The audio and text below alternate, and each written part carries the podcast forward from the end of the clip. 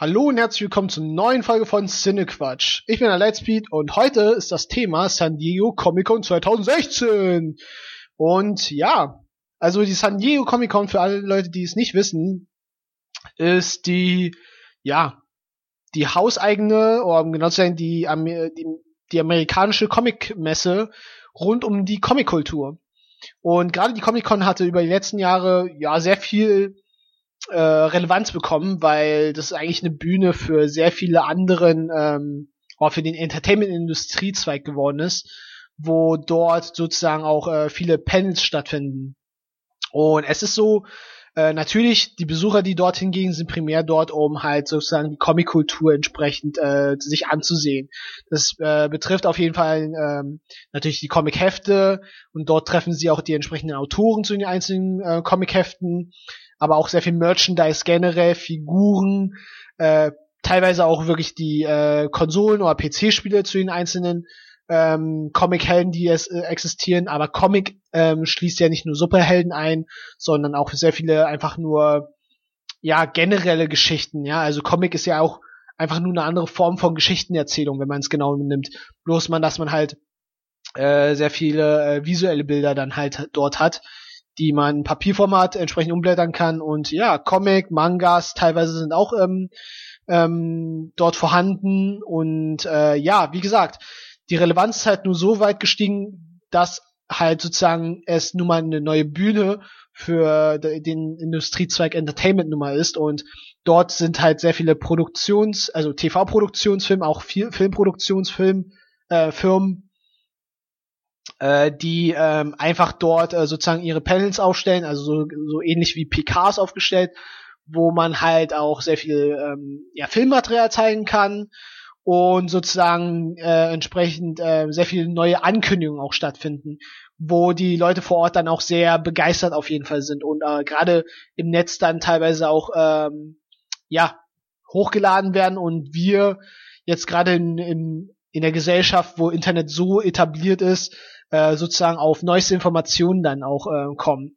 Und gerade über die letzten Jahre haben halt die, ja, gerade weil wir über Comic-Kultur reden, auch die äh, Filme äh, bezüglich der Superhelden von Marvel Studios und Warner Brothers äh, extreme, ähm, extrem Bass und extreme äh, ähm, Relevanz bekommen und haben sich halt stark in den Mainstream und Popkultur etabliert, so dass es ähm, sozusagen für die Fans und auch für die Leute, die halt interessiert darauf gucken, eigentlich in je, jedes Jahr sozusagen ein Augenmerk auf die Comic Con gibt, wobei letztes Jahr halt äh, Marvel Studios nicht vertreten war. Denn ja, ich glaube, Marvel Studios wollte halt, ähm, ist auch wollte halt nicht vertreten sein, weil die Panels und auch die Plätze für die PKs auch recht teuer sind für die Studios. Äh, lediglich war letztes Jahr Warner Brothers dort, aber ich glaube, das wechselt auch von Jahr zu Jahr, diese, ähm, diese Präsenz der einzelnen Studios. Man muss ja auch immer abwägen, ähm, was und also was man überhaupt generell präsentieren kann und ob man was präsentieren will. Und gerade Marvel Studios hat ja letztes Jahr mit ähm, ja äh, Avengers Age, Age of Ultron äh, sozusagen äh, und äh, Ant-Man brauchten diese jetzt äh, jetzt keine weitere sozusagen Präsentation, weil sie sind in dem Jahr gestartet und auch für die äh, folgenden Filme, wie zum Beispiel Captain America Civil War, wollten sie auch keine Promotion oder nichts zeigen, was ja einfach das, das war einfach eine sehr bewusste Entscheidung anscheinend auch und man hat gesehen, dass es auch wirklich ähm, geholfen hat. Ja, man muss ja auch nicht immer die ständige Präsenz haben. Und ja, dieses Jahr sind auch sehr viele ähm, Kracher-Ankündigungen ähm, gewesen, ja, seitens äh, Warner Brothers und äh, Marvel Studios, auf die ich noch äh, kommen werde. Aber generell erstmal allgemein zur Comic-Con, ähm, sozusagen erstmal von der Relevanz habe ich ja gerade erklärt, was es jetzt für eine Bedeutung an sich hat für es ist halt nicht nur für Comic-Fans, sondern auch für viele Leute, die äh, innerhalb des äh, Entertainment- oder äh, Filmindustrie oder TV-Business arbeiten ähm, ein Ort, wo man dort sozusagen frische Ankündigungen hat. Ähm, gerade wenn wir von TV-Serien sprechen, haben wir oder leben wir anscheinend auch wirklich, ähm, also meiner Meinung nach in einem Zeitalter, wo unglaublich viele gute, äh, gute TV-Serien ähm, produziert werden, ja. Aber auch gerade wenn wir auf ein ähm, auf, also das ist ja so, dass die äh, San Diego Comic Con auf ähm, vier Tage sozusagen nicht verteilt, sondern vier Tage stattfindet und äh, sozusagen die großen Panels wirklich dann auch auf Freitag, Samstag und Sonntag gelegt sind, wobei das Augenmerk gerade bei diesem Podcast auch wirklich auf den Samstag gelegt ist und auch meistens auch ähm, Samstag der große ähm, ja, Panel-Tag ist. Letztes Jahr war es halt, ähm, wie gesagt, ohne äh, Marvel Studios, aber halt dafür mit Star Wars ähm, entsprechend belegt. Und ja, und die San Diego Comic Con äh, hat ja genau eine Woche nach äh, der Star Wars Celebration Europe ähm, stattgefunden. Und der Freitagspanel war zum Beispiel befüllt mit äh, ja, Filmen wie zum Beispiel Trolls, ein äh, Animationsfilm von DreamWorks mit äh, ja inzwischen ja einen sehr guten Cast. Es ist ja so, dass Animationsfilme äh, hinsichtlich, hinsichtlich des Voice Actings entsprechend äh, jetzt besetzt werden. Äh, in diesem Fall mit Justin Timberlake und Anna Kendrick. Und der Film lief teilweise, oder lief ja wirklich an ähm, äh, bei den Cannes-Spielen, also nicht teilweise, sondern komplett bei den Cannes-Spielen. Da frage ich mich gerade, äh, ob der Film eigentlich wirklich komplett ist. Anscheinend ja. Ähm, auf jeden Fall kommt er Ende des Jahres raus und da bin ich auf jeden Fall gespannt äh, bezüglich des äh, Voice Actings, äh, weil ich mag die Schauspieler auf jeden Fall und äh, einfach Künstler generell. Und ja, Trolls gibt's erstmal nicht mehr so viel zu sagen. Ähm, ja, und Val Val ja, Valerian, oder wie er es auch immer nennt, ist auf jeden Fall ein Film, der auf jeden Fall ein Panel bekommen hat auf der Comic Con. Snowden hat ein Panel bekommen, ein recht langes sogar, äh, mit ähm, jo Joseph, Joseph Gordon-Levitt, der ja Snowden verkörpert in diesem Film. Und ja, sehr viele andere Sachen noch, die ich jetzt so an sich nicht kenne. Teen Wolf scheint auf jeden Fall ein recht erfolgreiches äh, TV-Format zu sein, also nicht TV-Format, sondern Serienformat.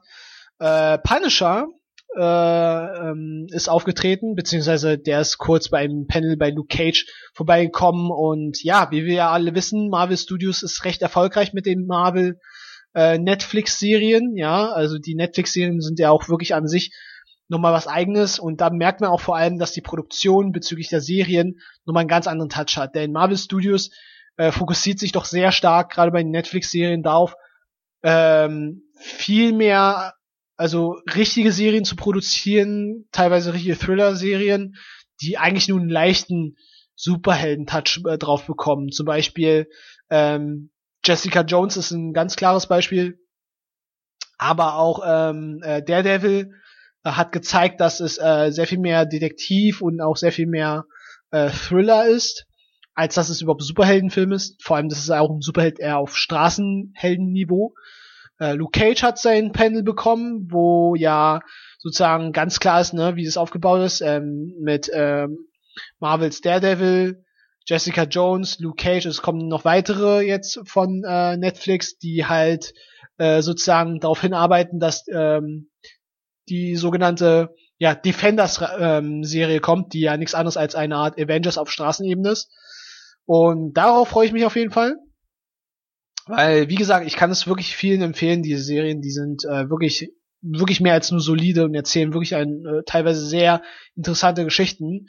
Und es ist ja auch so, dass TV-Serien gerne auch mehr Zeit haben, um ähm, Charaktere einfach zu etablieren. Bei 13 Folgen und jede Folge hat knapp eine Stunde Zeit, da ist es auch auf jeden Fall gut in der Charakterentwicklung, was, äh, also ist die Charakterentwicklung eine andere als bei Filmen. Und ja, kann man auf jeden Fall gespannt sein. Und natürlich auch die großen Serien wie Walking Dead hatten auch ihre Panels, wo ich sagen muss, dass ich Walking Dead seit der, also ich habe die vierte Staffel dann noch gesehen, aber ich habe es jetzt noch nicht mehr weiterverfolgt, weil mir einfach die Zeit auch ein bisschen fehlt. Aber generell, ja, diese äh, Serien, die auch schon lange etabliert sind, ich meine, Walking Dead hat, hat seine sieben, sechs, sieben Staffeln, glaube ich, inzwischen. Und ja, haben natürlich popkulturell eine große Relevanz bekommen. Und natürlich auch äh, der eines der großen Kracher und auch der großen Ankündigung war Game of Thrones, wo halt das Panel stattgefunden hat und die Leute sozusagen erste Informationen bezüglich ähm, der siebten Staffel bekommen haben. Denn es ist klar, dass äh, Game of Thrones äh, die siebte Staffel auch sieben Folgen bekommen. Haha, sieben, siebte Staffel, sieben Folgen, haha. Okay, weniger witzig, aber ja, da wurden, äh, ja, wurde der Cast eingeladen, die Produktion an sich, äh, mit den entsprechenden äh, Drehbuchautoren und auch Regisseur weiß ich jetzt nicht so genau, aber ähm, ja, Panel gab es auf jeden Fall diesbezüglich. Und ja, war auch recht lustig äh, anzusehen, fand ich jedenfalls. Und auch sehr interessante Fragen. Auch da konnten die einzelnen Schauspieler nicht so viel äh, zu ihrer Geschichte und zu dem Werdegang der einzelnen Charaktere erzählen. Wegen Spoilergründen, ganz klar. Ähm, Agents of Shield hatte auch ein Panel, äh, was ich nicht wirklich verfolge, weil ich finde Agent, Agents of Shield als Serie an sich, zumindest die Folgen, die ich da gesehen habe, waren für mich ja weniger interessant, aber nun gut. Es ist auch so, es gibt so viele andere Serien, wo ich halt viel mehr Interesse habe, wie zum Beispiel Powerless. Powerless hat ein Panel bekommen. Ähm, bei Powerless handelt es sich es eigentlich darum, äh, was also vom Ansatz her sehr interessant ist. Ähm, äh, da geht es um ja Leute, die für eine Versicherung arbeiten, aber alles im Rahmen oder im, im, im ein Universum, wo Superhelden existieren. Und ich glaube sogar beim DC-Universum ist es, ähm, also findet es statt. Und gerade mit Schauspielern wie Vanessa Hudgens, die ja vor einigen Jahren, also zumindest in der Zeit, wo sie High School Musical gedreht hat, als die bestbezahlte, bestbezahlste Schauspielerin der Welt war. Und ja, Alan Tudyk, der ja bei äh, Star Wars Rogue One dabei ist und ohnehin bei Firefly, äh, bei, jo bei Joss Whedons Firefly dabei war und auch äh, jemand ist, der für Comedy sehr bekannt ist, wo er halt einen lustigen Charakter gerne spielt. Äh, da blicke ich auf jeden Fall sehr positiv drauf, denn ich finde den Ansatz einfach ähm, so, sozusagen eine Sitcom innerhalb eines ähm, Superhelden-Universums zu ähm, ja, bauen oder äh, zu inszenieren, ist auf jeden Fall ein sehr interessanter Ansatz und bringt auf jeden Fall sicherlich sehr viele Witze mit sich. Und hat sicherlich auch sehr viele witzige Momente. Ähm, ja, weiter zu den Panels. Äh, Fear the Walking Dead, äh, Amazon Prime exklusiv, äh, hat auch seinen eigenen Panel, was ja auch mehr als nur seine eigene, also Daseinsberechtigung hat. Viele äh, Produktionen von den von den Streaming-Anbietern haben auf jeden Fall eine mehr als nur eine Daseinsberechtigung. Sie haben gezeigt, dass sie sehr viel Mut auch ähm, vorweisen bezüglich äh, dem ja, erzählischen Strang überhaupt, überhaupt der Erzählstruktur und auch in dem, ähm, was sie auch inszenieren wollen. Insofern Daumen hoch zu den ähm, Serien. Bestes Beispiel ist zum Beispiel House of Cards auf jeden Fall. Und ja, das ist auf jeden Fall das Panel für den Freitag zumindest gewesen. Und ähm, ja, generell auch nochmal ein paar Worte zu der San Diego Comic Con. Also wie gesagt, die San Diego Comic Con ist an sich ähm, äh, sehr breit aufgestellt in den Panels, wenn man genau betrachtet. Äh, für den Sonntagspanel zum Beispiel haben sie auch nochmal weitere ähm, äh, Panels für weitere Serien auf jeden Fall aufgestellt, wie zum Beispiel iZombie, was ich gerne verfolge, denn iZombie ist auch nochmal eine Serie, die äh, auch um Zombies ähm, geht, allerdings mit einer sehr, sehr, sehr, sehr ähm, leichten und auch sehr amüsanten, unterhaltsamen Note, denn äh, es handelt sich nämlich um äh, eine Hauptcharakterin, die heißt Liv. Ähm, sie ist, keine Ahnung, ich glaube Medizinstudentin oder sowas in der Art und wird halt eines Tages eingeladen auf einer Bootsparty, kriegt sozusagen, wird angegriffen von Zombies, sie wird nicht gebissen, aber äh, entsprechend, äh, ja, trägt sie eine Verletzung mit sich, so dass sie halt zum Zombie auch wird. Bloß der Unterschied dabei ist halt, dass ähm, dass sie ähm, bewusst, also ihr Bewusstsein ist noch da. Also sie wird nicht zum hirnlosen Zombie, sondern zu einem Zombie, die halt ähm, ja auf jeden Fall das Bewusstsein äh, ihres normalen Ichs noch beinhaltet. Aber es ist nur ein Stadium, denn sobald sie halt keine Gehirne von irgendjemanden aufisst, äh, wird sie natürlich immer mehr zum hirnlosen Zombie. Und das Tolle und das Lustige dabei ist, sie arbeitet dann halt später in einer, ja, wie nennt man es eigentlich, ähm, Leichenautopsie äh, für äh, für eine Poli äh, für eine bestimmte Polizei, nämlich der Seattle Polizei und äh, schlitzt quasi äh, die toten Leichen auf, nimmt ihren Gehirn raus, äh, ernährt sich davon und klickt, äh, kriegt gleichzeitig sozusagen äh, die Vision oder die Persönlichkeit des Toten äh, nimmt sie auf und kann sozusagen gleichzeitig auch äh, Detektiv spielen. Und das ist halt sozusagen das Lustige bei iZombie, was ich äh, zum Teil empfehlen kann. Muss nicht jeder mögen, äh, ist auch von den Team oder Produkt, äh, Produzenten oder ähm, ja, Regisseur, der äh, Veronica Mars ähm, inszeniert hat. Ich habe Veronica Mars so an sich nicht ähm, gesehen, aber mit Leuten, mit denen ich darüber gesprochen habe, äh, die meinten, dass es halt wirklich diesen krassen Veronica Mars ähm, äh, Vibe oder ähm, Touch hat bei äh, iZombie und iZombie basiert ja auch in der Tat auf einer Comic äh, wenn man es genau nimmt. Und ja, kann ich, also kann ich empfehlen, aber ja, hat auf jeden Fall eine leichte Note diesbezüglich. Und derzeit ist es auch so bei mir, dass ich mehr auf diese äh, Serien gerade äh, nicht stehe, aber generell mehr Serien gucke, wo es ein bisschen leichter zu, sich äh, auf jeden Fall leichter zugeht.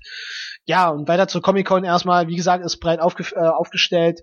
Da sind halt so Sachen auch wie zum Beispiel Lego Batman hat auch sein, sein Panel gehabt, ähm, was, äh, wo ich sagen muss, Lego Movie war richtig, richtig geil. Da war ich ähm, mehr als nur, also weil ich war anfangs skeptisch zu, gegenüber dem Lego Movie, als ich aber den Trailer gesehen hatte, äh, war ich mehr als nur interessiert und ähm, ja auch gespannt darüber. Und jetzt haben sie halt äh, jetzt Lego äh, Batman in Produktion und bin einfach auch mehr als nur gespannt, denn äh, die Lego Movies haben wirklich ihren eigenen Witz in der Tat und ähm, ja, die Geschichte an sich ist jetzt nicht, äh, ist jetzt äh, wirklich eher sekundär, wenn man es genau betrachtet, denn es ist sehr viel Situationskomik und sehr viel auch teilweise Referenzkomik, was halt eingebaut wird. Und ich bin sehr gespannt auf den Lego Batman, weil das ist nochmal ein ganz anderer Batman, eher so ein Ego-Batman, der ähm, ja auf jeden Fall seinen eigenen Witz hat. Und darauf kann man auf jeden Fall gespannt sein.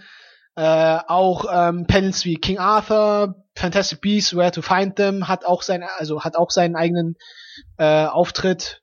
Und Star Trek, ja, 50, äh, 50th Anniversary, ganz klar, Star Trek wird 50, 50 Jahre alt und äh, diesbezüglich haben sie halt natürlich den alten Cast von Star Trek, also von den Serien, äh, eingeladen zu den Panels und äh, ja, für alle Leute, die äh, die Panels auch ähm, normal äh, sich ansehen wollen, könnt ihr auf YouTube äh, euch ähm, ja mal durch ähm, googeln, ja, oder einfach äh, generell die Schlagwörter mal danach su suchen, Star Trek, San Diego Comic Con, da findet ihr auf jeden Fall die Panels wieder, zumindest die Highlights und könnt euch die ansehen.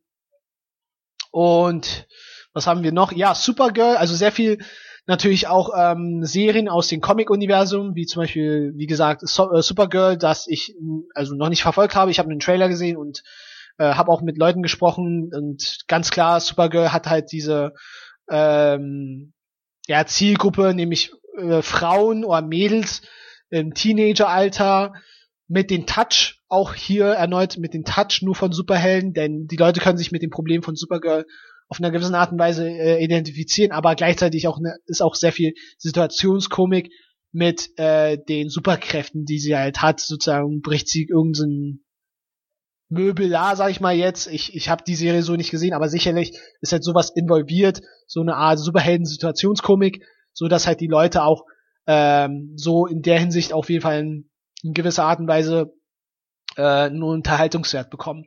Äh, genauso hat auch Arrow und Flash ein Panel bekommen, aber auch so Serien wie Sherlock, ja, der, so BBC-Serien, also ich, Sherlock ohnehin ist ja sehr populär generell auf der ganzen Welt mit der Benedict Cumberbatch, ja, Morgan Freeman war glaube ich ähm, äh, nicht dabei, Martin Freeman meine ich, Martin Freeman war glaube ich nicht nicht dabei, aber ähm, ja auch diese äh, Serien haben auf jeden Fall eine Bühne äh, auf der Comic Con bekommen äh, so auch wie Preacher, was ja auch äh, derzeit auch sehr hoch gepriesen wird äh, als Amazon Prime exklusive Serie.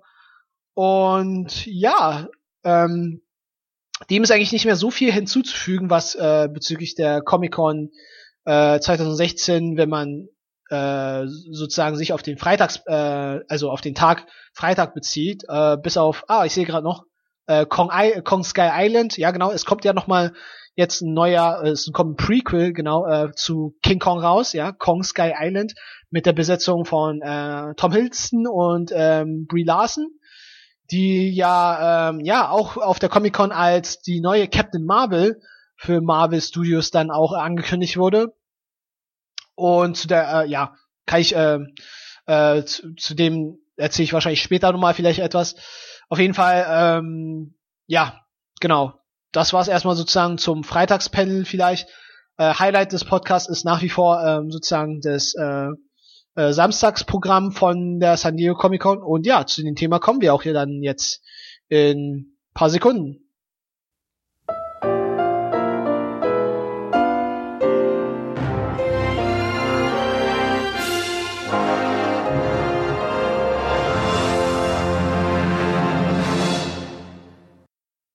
Nun kommen wir zum Samstagsprogramm der San Diego Comic Con 2016. Und ganz klar, wer sich mal das äh, Samstagsschedule mal angesehen hat, wird natürlich gemerkt haben, dass dort die großen Kinofilmankündigungen von Warner Brothers und Marvel Studios ähm, ja platziert wurden. Und der Samstagspanel hat ja auch in den vergangenen Jahren wirklich auch eine gewisse Bedeutung bekommen, weil wirklich in der Tat die zwei großen Studios, die halt diese ganzen ähm, Superheldenfilme produzieren, dort meistens ihre ähm, Panels ja planen und äh, platzieren. Und ja, meistens ist es halt so, dass Warner Brother, Brothers zuerst ähm, beginnt, so wie es auch dieses Jahr auch dann der Fall war, äh, indem sie halt ähm, ja erstmal das DC Universe erstmal präsentiert haben, woran ja äh, mehrere Regisseure daran beteiligt sind, äh, durch die einzelnen Filmprojekte, nämlich äh, für den Film Wonder Woman mit Patty Jenkins, äh, Zack Snyder, der ja derzeit die Justice League ähm, dreht in London. Und ich muss gerade mal gucken. Ähm, ja, Rick Famu Famuyiwa äh, ist auf jeden Fall der Regisseur von Flash, der ja eigentlich sehr kurzfristig erstmal eingesprungen ist, beziehungsweise, ähm, ja, wie soll man es genau sagen, äh, der vorherige geplante Regisseur, der da dran arbeiten sollte, hatte wegen kreativen Differenzen sozusagen ähm, die Produktion erstmal verlassen. Insofern ein Ersatz, was nicht weniger schlecht ist, ehrlich gesagt, weil man weiß ja nie, solange man den Film nicht gesehen hat, wird man auch nicht wissen, wie gut er wirklich ist. Und für Aquaman James Wan, der ja eigentlich äh, im Bereich, also im Filmsegment äh, Horror, Thriller und so weiter eher tätig ist und durchaus da auch sehr, sehr nette Ansätze zumindest ähm, äh, hat, weil, also zumindest hat er erwähnt, wie er äh, Aquaman ein bisschen inszenieren will und das ist schon mal sehr interessant, aber darauf kommen wir nochmal später zurück. Und natürlich Ben Affleck, der Batfleck, ja, der derzeitige Batman und der hat ja in der Tat, äh, wie die Gerüchte dann auch sich verdichtet haben und auch schon lange von den Fans wahrscheinlich auch gewünscht wurde, dass er auf jeden Fall einen Batman-Film äh, inszenieren soll. Er hat einen Vertrag von mehr als drei Filmen, war, äh, das war auf jeden Fall der Fall. Er hat ja schon mit Batman wie Superman einen Auftritt gehabt, wird mit Justice League auf jeden Fall äh, einen Auftritt haben und äh, jetzt ich weiß gar nicht, wann er platziert ist, aber für 2018 oder 19 bin ich mir nicht mehr ganz sicher, wird er auf jeden Fall einen Film produzieren. Und äh, als äh, also zum einen als Regisseur, den produzieren und auch schreiben. Und äh, ja, genau. Und erstmal zu dem Panel selbst, das war, ähm, also zumindest das, was ich gesehen habe, war zehn Minuten lang, war sicherlich ein bisschen noch ein Stückchen länger, aber nicht wesentlich länger, denn ähm, das war halt so ein Kurzauftritt von allen Regisseuren des ähm, vom Warner Brothers sozusagen des DC-Universums. Und äh, zu, erstmal zu Wonder Woman selbst. Ähm, sie haben ja wirklich, also Warner Brothers hat es ja geschafft, ähm, eine weibliche Regisseurin wirklich äh, anzustellen äh, für den Film, die auch dann, ich weiß nicht, ob sie am Drehbuch gearbeitet hat, nee, ich sehe gerade nicht, aber jedenfalls ist sie äh, stark daran beteiligt natürlich, wenn sie als Regisseurin dort arbeitet. Und ähm, ja, generell erstmal zum Film, äh, oder man muss ja sagen, dass dieser Film auch einen eigenen Panel wirklich an den Tag noch hatte. Und äh, die Hauptdarstellung für den Film ist Gal Gadot, die ja auch bereits schon in Batman wie Superman ähm, in der Tat wirklich dann auch äh, eingeführt wurde.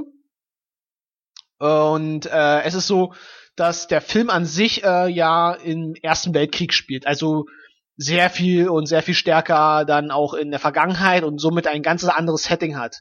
Was durchaus interessant ist und auch gut ist, weil Superhelden in der Neuzeit ist jetzt nicht wirklich was Neues, einfach mal ein bisschen die Geschichte äh, einer Charakteren zu sehen, die auch ja wesentlich älter ist. Also Wonder Woman ist ja mehr als 100, keine Ahnung, äh, nee, ist sie mehr als 100 Jahre alt? Auf jeden Fall ist sie wesentlich älter, ja, sehr, sehr, also hat, äh, ist auf jeden Fall äh, eine Charakterin, die nicht so schnell altert wie normale Menschen und ähm, somit äh, auch ähm, ja, der Cast erstmal so zum Wonder Woman auch interessant mit Chris äh, Pine, wo ich auch damit erstmal gar nicht gerechnet habe und auch gar nicht gewusst habe, was er für eine Rolle haben wird und soll. Ähm, und ja, zumindest das, äh, also, da kommen wir auch gleich äh, sofort mal zum Panel von Wonder Woman, weil das ja auch jetzt gerade so passt. Ähm, ist es so, man sieht auf jeden Fall, also auf dem Panel war das halt so, dass man halt natürlich die typischen Fragen vom äh, Moderator auch ähm, des Panels dann auch beantwortet, äh, entsprechend beantwortet hat, mit sehr viel Enthusiasmus zu den folgenden Fragen, wie zum Beispiel, äh, was die Charaktere erstmal für Gal Gadot bedeutet. Natürlich sind es halt nur ein bisschen, also man kann äh, natürlich darüber streiten, ob sie wirklich den Charakter mag oder nicht mag. Ich denke schon, dass sie den Charakter erstmal mag und gerne inszeniert, weil ähm, zumindest in Batman wie Superman hat man schon ganz klar gesehen, dass wir, also ich meine, Wonder Woman haben wir so als Film, also in Filmform noch nie, boah, ja okay, noch nie gesehen, wäre auch Quatsch. Es gab schon mal, glaube ich, einen Film äh, zu Wonder Woman, aber jetzt natürlich in der Neuzeit noch nicht so äh, mit den ganzen CGI-Effekten und so weiter. Und es war natürlich auch sehr mit, also zumindest für die Europäer würde ich mal sagen, ähm, ist es jetzt nicht ein Film, wo alle drauf sich gefreut haben, würde ich jetzt sagen, weil Wonder Woman ist einfach rein popkulturell bei uns äh, nicht so präsent wie zum Beispiel Superman und Batman. Und selbst bei Superman ist es nochmal eine ganz andere Sache, denn der ist ja quasi ein Gott und Batman, mit dem verbinden wir ja immer noch äh, wesentlich mehr etwas, weil er ja quasi an sich auch äh, keine Superkräfte hat. Wobei, apropos verbinden, äh, nicht jeder von uns ist ein Milliardär und sonst irgendwie, aber ihr wisst schon, was ich meine. Ich meine, Batman ist halt nach wie vor ein Held, womit man sich noch am meisten identifizieren kann, wie gesagt. Und bei Wonder Woman ist halt noch die Sache, popkulturell ist es natürlich so, wir reden immer noch von Superhelden, die halt ihren Ursprung in Amerika haben. Das sieht man sofort, eigentlich meiner Meinung nach durch die Farben. Denn wenn ihr euch mal die alten Bilder oder Comic-Figuren äh, äh, ansieht, Wonder Woman, rot-blau, Superman, rot-blau, bis auf Batman, der schwarz-grau ist. Aber ähm, durchgehend weg sind sehr viele Superhelden mit blau-rot, also mit diesem äh, Farbkontrast ähm, bemalt, sag ich mal, ja. Und ähm, dementsprechend haben sie auch diese Mentalität und ähm, standen auch damals äh, in der Frühzeit nochmal äh, für was ganz anderes. Nun ist es natürlich so, dass die Gesellschaft sich verändert hat und auch die Geschichten sich mit der Zeit sehr, also die, die Comic-Geschichten natürlich auch so viele Autoren hatten, dass die Charaktere sich äh, sehr unterschiedlich entwickelt haben, unterschiedliche Origin-Stories ähm, hatten und äh, auch äh, für wahrscheinlich auch was anderes stehen. Und generell ist es ja so, dass Wonder Woman, der Film selbst, also es gab ja gleichzeitig einen Trailer, der ja auch noch an dem Tag geleakt wurde.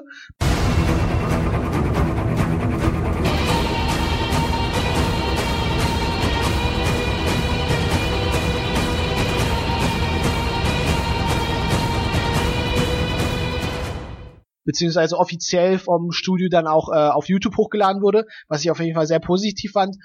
Und äh, der Film an sich ist vom Look und vom Feeling her, da könnte man sich natürlich streiten. Jeder, der äh, Captain America zum Beispiel von Marvel Studios gesehen hat, könnte jetzt sagen, es ist ja das gleiche, bloß dass äh, eine Frau jetzt für Amerika oder sonst irgendwie ähm, kämpft.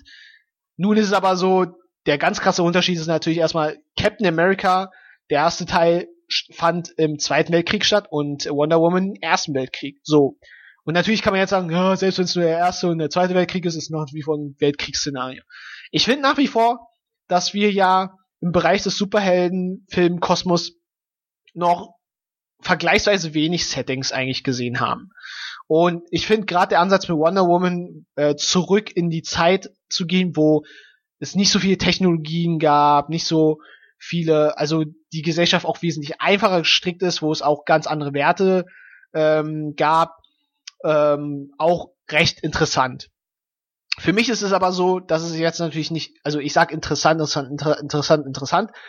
Nichtsdestotrotz ist es jetzt nicht etwas, wo ich sage, oh ja, darauf freue ich mich mega. Wie gesagt, für mich interessanter Ansatz, den werde ich mir auf jeden Fall angucken, weil gerade jetzt die äh, DC-Filme mehr Form annehmen und das sieht man auch eindeutig bei den Trailern. Ähm, und äh, das, wobei, was sie bei den Trailern, es ist halt nur so, Fakt ist einfach, dass derzeit Warner Brothers mit den DC-Filmen äh, wirklich erfolgt hat. Wir reden aber nicht von Erfolg, was ähm, dermaßen so groß ist wie den von Marvel Studios. Denn wenn man es direkt vergleicht, äh, die neu, also die neuen Superheldenfilme äh, aus dem äh, Studio Warner Brothers, und damit meine ich wirklich Man of Steel, Batman wie Superman, äh, waren noch nach wie vor vergleichsweise eher, ähm, also sie waren natürlich als Film an sich äh, sehr äh, eigen und äh, vollkommen, also vollkommen eher im, im Sinne von, äh, sie haben eine eigene Geschichte erzählt und nicht als perfekt von der Bewertung her. Ähm, haben aber natürlich auch noch versucht oder suchten vielmehr nach einem gewissen Nenner, den sie natürlich auch finden müssen, um halt äh, das DC-Universum wirklich auch richtig zu formen und auch äh, einen gewissen äh, Look zu geben. Und äh, es ist so, dass gerade die Trailer wie Justice League und Wonder Woman auch gezeigt haben, dass äh, der Ton ein wesentlich leichterer ist. Denn ähm, jeder, der Batman wie Superman in diesem Jahr gesehen hat, äh, worüber ich jetzt keine wirklich äh, konkrete Review oder konkrete ähm, Kritikpunkte oder positiven Aspekte jetzt nennen will, weil diesbezüglich werde ich nochmal eine eigene Review machen, äh, hat man gesehen, dass, ähm, sie, dass die Filme im Vergleich, also von Man of Steel und Batman wie Superman, äh, noch nicht so konsistent waren. Insofern äh, waren oder haben die Trailer zumindest suggeriert und noch gezeigt von Wonder Woman und Justice League, dass man schon mal auf jeden Fall weiß, wohin man auf worauf man genau hinsteuern will, nämlich ein bisschen leichteres Setting, nicht zu ernst, wie zum Beispiel Batman wie Superman, das war ja todernst und teilweise ja ohne Spaß würde ich würde, äh, würde ich sagen, was nicht wirklich ein schlechter Punkt ist, aber äh, diese Schwermütigkeit ähm, ja, nimmt vielleicht ein bisschen auch äh, Spaßpotenzial und auch wirklich ein bisschen äh, Unterhaltungspotenzial raus aus dem Film. Insofern, ähm, bei Wonder Woman ganz klar versucht man auch diese Schiene ein bisschen reinzugehen, bisschen so die Rolle der Frau äh, in der in der Zeit von 1900, oh, 30ern spielt es auf jeden Fall, glaube ich ja. Ähm, an dieser Stelle Geschichtsunterricht, ja, gut mitgemacht, aber schon wieder vergessen, was Erster Weltkrieg wirklich äh, genau stattfand. Auf jeden Fall, ja, Wonder Woman an sich vom Setting her, auch vor allem, weil, weil, weil wir auch zum ersten Mal sehen, dass Wonder Woman in dem ja, Land der Amazonia äh, wirklich erstmal zum ersten Mal sieht, äh, wird's auf jeden Fall rein vom Erwartungswert her bei mir ähm, eher verhalten noch bleiben, aber bin wie gesagt nach wie vor äh, interessiert bei Wonder Woman. Äh, ja, nun kommen wir einfach zum nächsten Regisseur, nämlich zu Zack Snyder, der ja über die letzten Jahre doch sehr viele Filme für Warner Brothers ins inszeniert hat, nämlich ähm, äh, Man of Steel und Batman wie Superman und wenn man noch weiter zurückverfolgt, dann sogar die Watchmen. Und es ist ganz klar, dass ähm, wir über einen Film reden mit einer sehr großen Verantwortung. Denn Justice League ist an sich als Film also wirklich, das ist ja der zweite, ähm, der zweite Superhelden äh, ja. Und äh, halt vom Hause äh, Warner Brothers äh, im Rahmen des DC-Universums, wo wir halt Batman drin haben, Cyborg, auf den ich auch noch zu sprechen kommen werde, ähm, Aquaman, Flash, Superman und wahrscheinlich noch ähm, ein Mitglied der Green Lantern Corps noch auffinden werden. Im Trailer jetzt selbst sieht man eigentlich nur Batman, äh, Wonder Woman, Cyborg und Flash und Aquaman sogar.